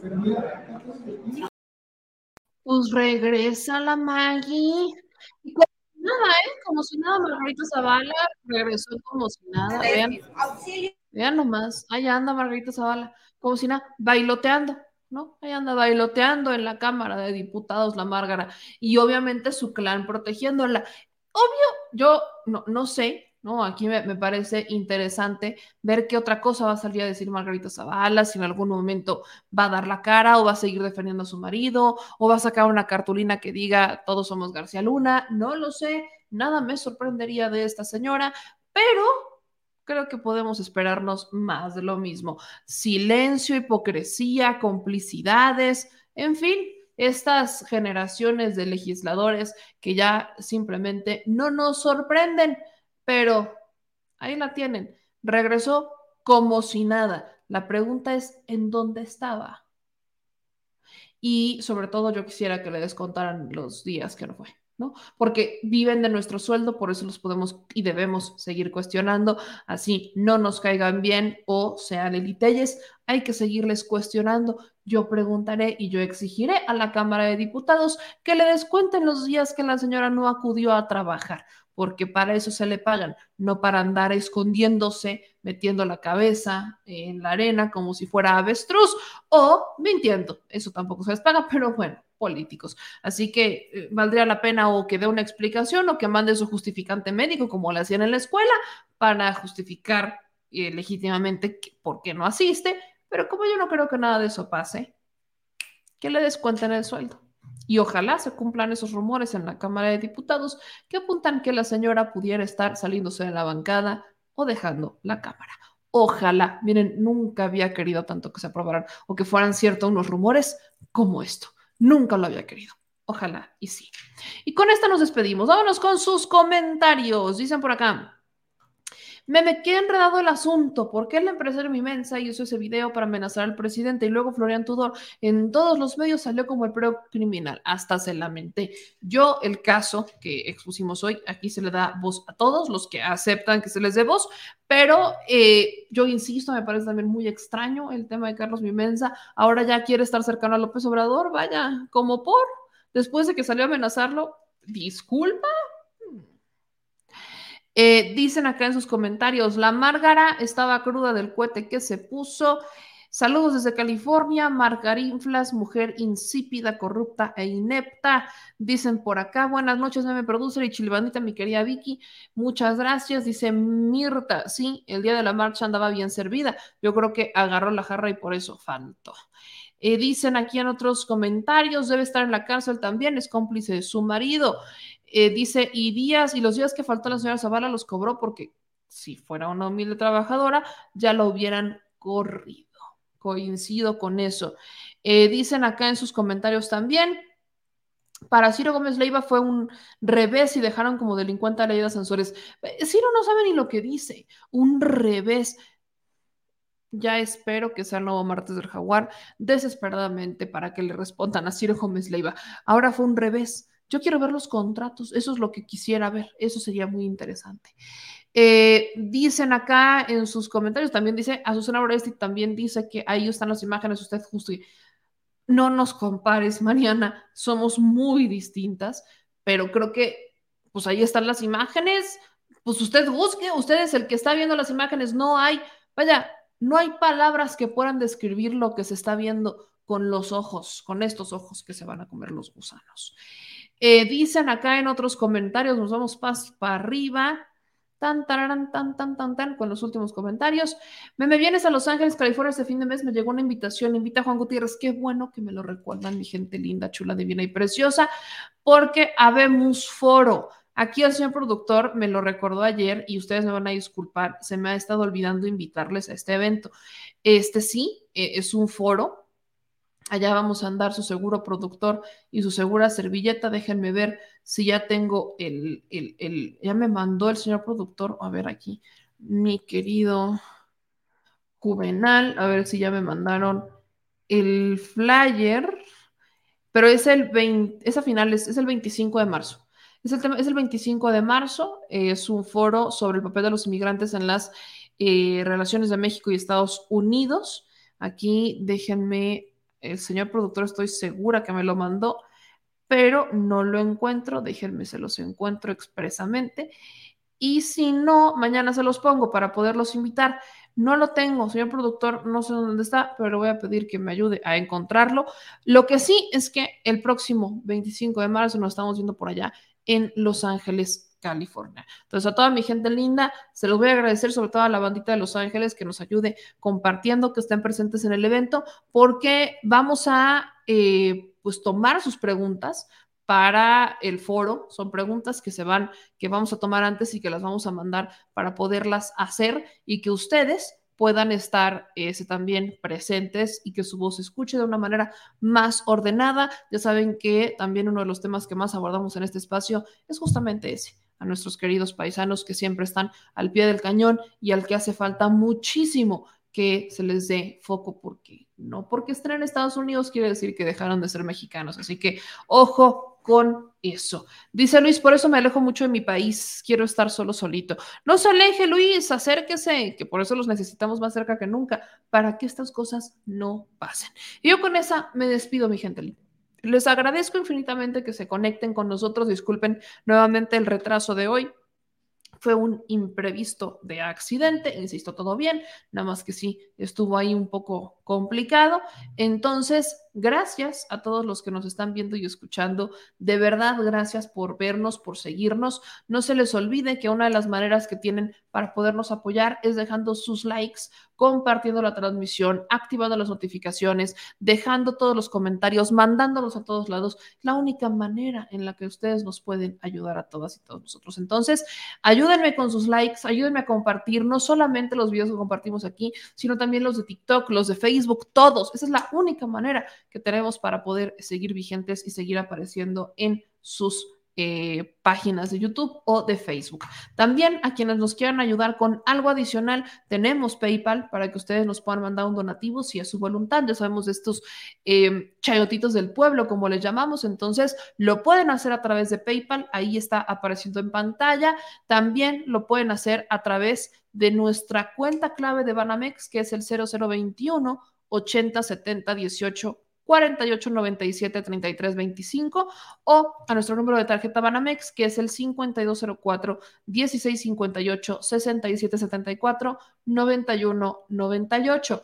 Ahí ustedes nos pueden apoyar y recuerden que todos nuestros datos para apoyarnos, para convertirse en miembros del canal, tanto aquí como en Facebook, están en la descripción de todos nuestros videos de YouTube. Nos vemos también o nos escuchamos más bien por Spotify, Apple Podcast, SoundCloud. O sea, también tenemos podcast para todos los que prefieren escucharnos porque están muy ocupados haciendo sus cosas. Entonces, estamos en todas las plataformas. No hay pretexto para que ustedes nos vean y nos escuchen. Con esta me despido. Yo soy Meme Yamel. Saben que me encuentran en todos lados como arroba Meme sea y nos vemos mañana.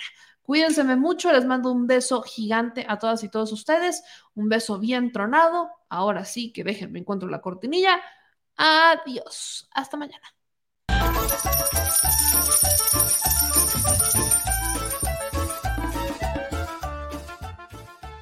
Al Chile. Recuerda que una forma de apoyar nuestro proyecto e impulsarnos a generar más y mejor contenido es a través de los superchats en nuestras transmisiones en vivo. Solo tienes que dirigirte al recuadro donde escribes mensajes, darle clic al símbolo de moneda, colocar los datos de tu tarjeta bancaria, el monto a donar y de forma inmediata se verá reflejado en un recuadro de color con el mensaje de tu preferencia.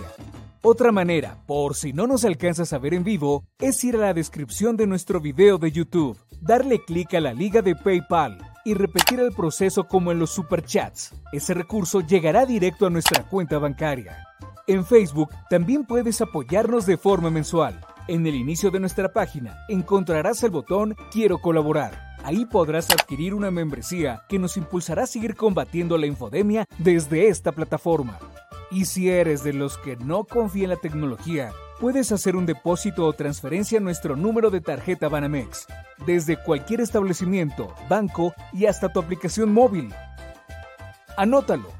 El número es 4766-8415-9203-0897.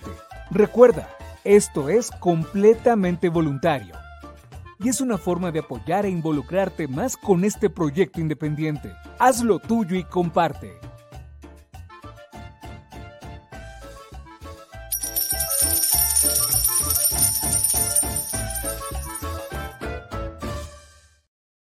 Si estás en Puebla y quieres un café que de verdad sepa a café, ve a Georgian Café. Vas a encontrar postres, variedad de cafés y tés, pero sobre todo un precio justo y sabor inigualable. Por la pandemia, su servicio es solo para llevar, pero de verdad no te lo puedes perder.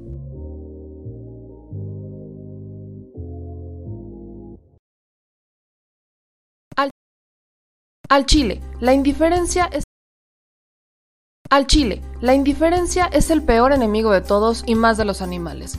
Los últimos datos del INEGI señalan que en México existen cerca de 18 millones de perros y alrededor del 70% viven en las calles, es decir, casi 13 millones han sido abandonados, extraviados o nacieron en las calles. Esto posiciona a México como el primer país de América Latina con mayor índice de perros abandonados y también con mayor indiferencia al tema. El abandono es un fenómeno que afecta a perros y gatos de todo tipo, no entiende de edades o de razas. El 20% de perros y el 11% de gatos abandonados son de pura raza, mientras que el resto son mestizos. Por otro lado, la mayoría de perros y gatos llegan al refugio en la edad adulta, aunque también son recogidos cachorros y animales de edad avanzada. El maltrato animal también está presente y nuestro país aún está en pañales, pese a que se está comenzando a legislar para crear sanciones más severas a quienes cometan ese tipo de delitos. Por eso es importante la participación ciudadana y pedimos tu ayuda. Es hora de dejar de callar y ayudar a darles voz a quienes siempre están ahí para darnos una patita. Educar, esterilizar, identificar, reflexionar y adoptar es básico para revertir la tendencia pero si tú no tienes la posibilidad de adoptar o rescatar, ayuda a diferentes organizaciones que ya lo hacen. Angelitos Peludos.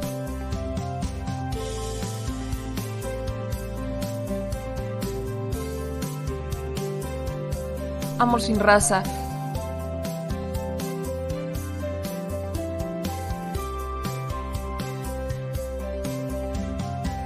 Frida Puebla.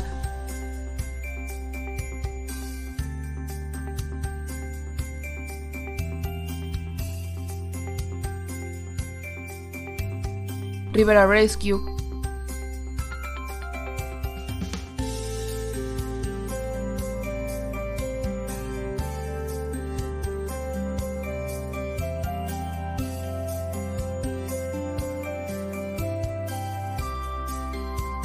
Voz Animal MX.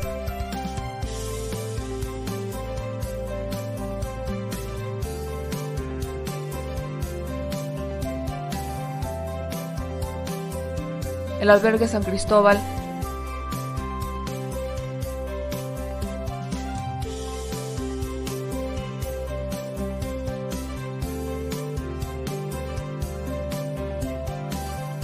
Fundación Toby.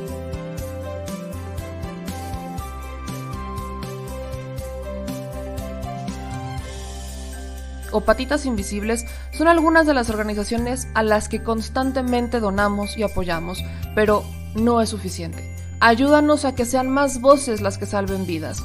Sus patitas, de verdad, pueden salvar tu vida. Difunde y dona.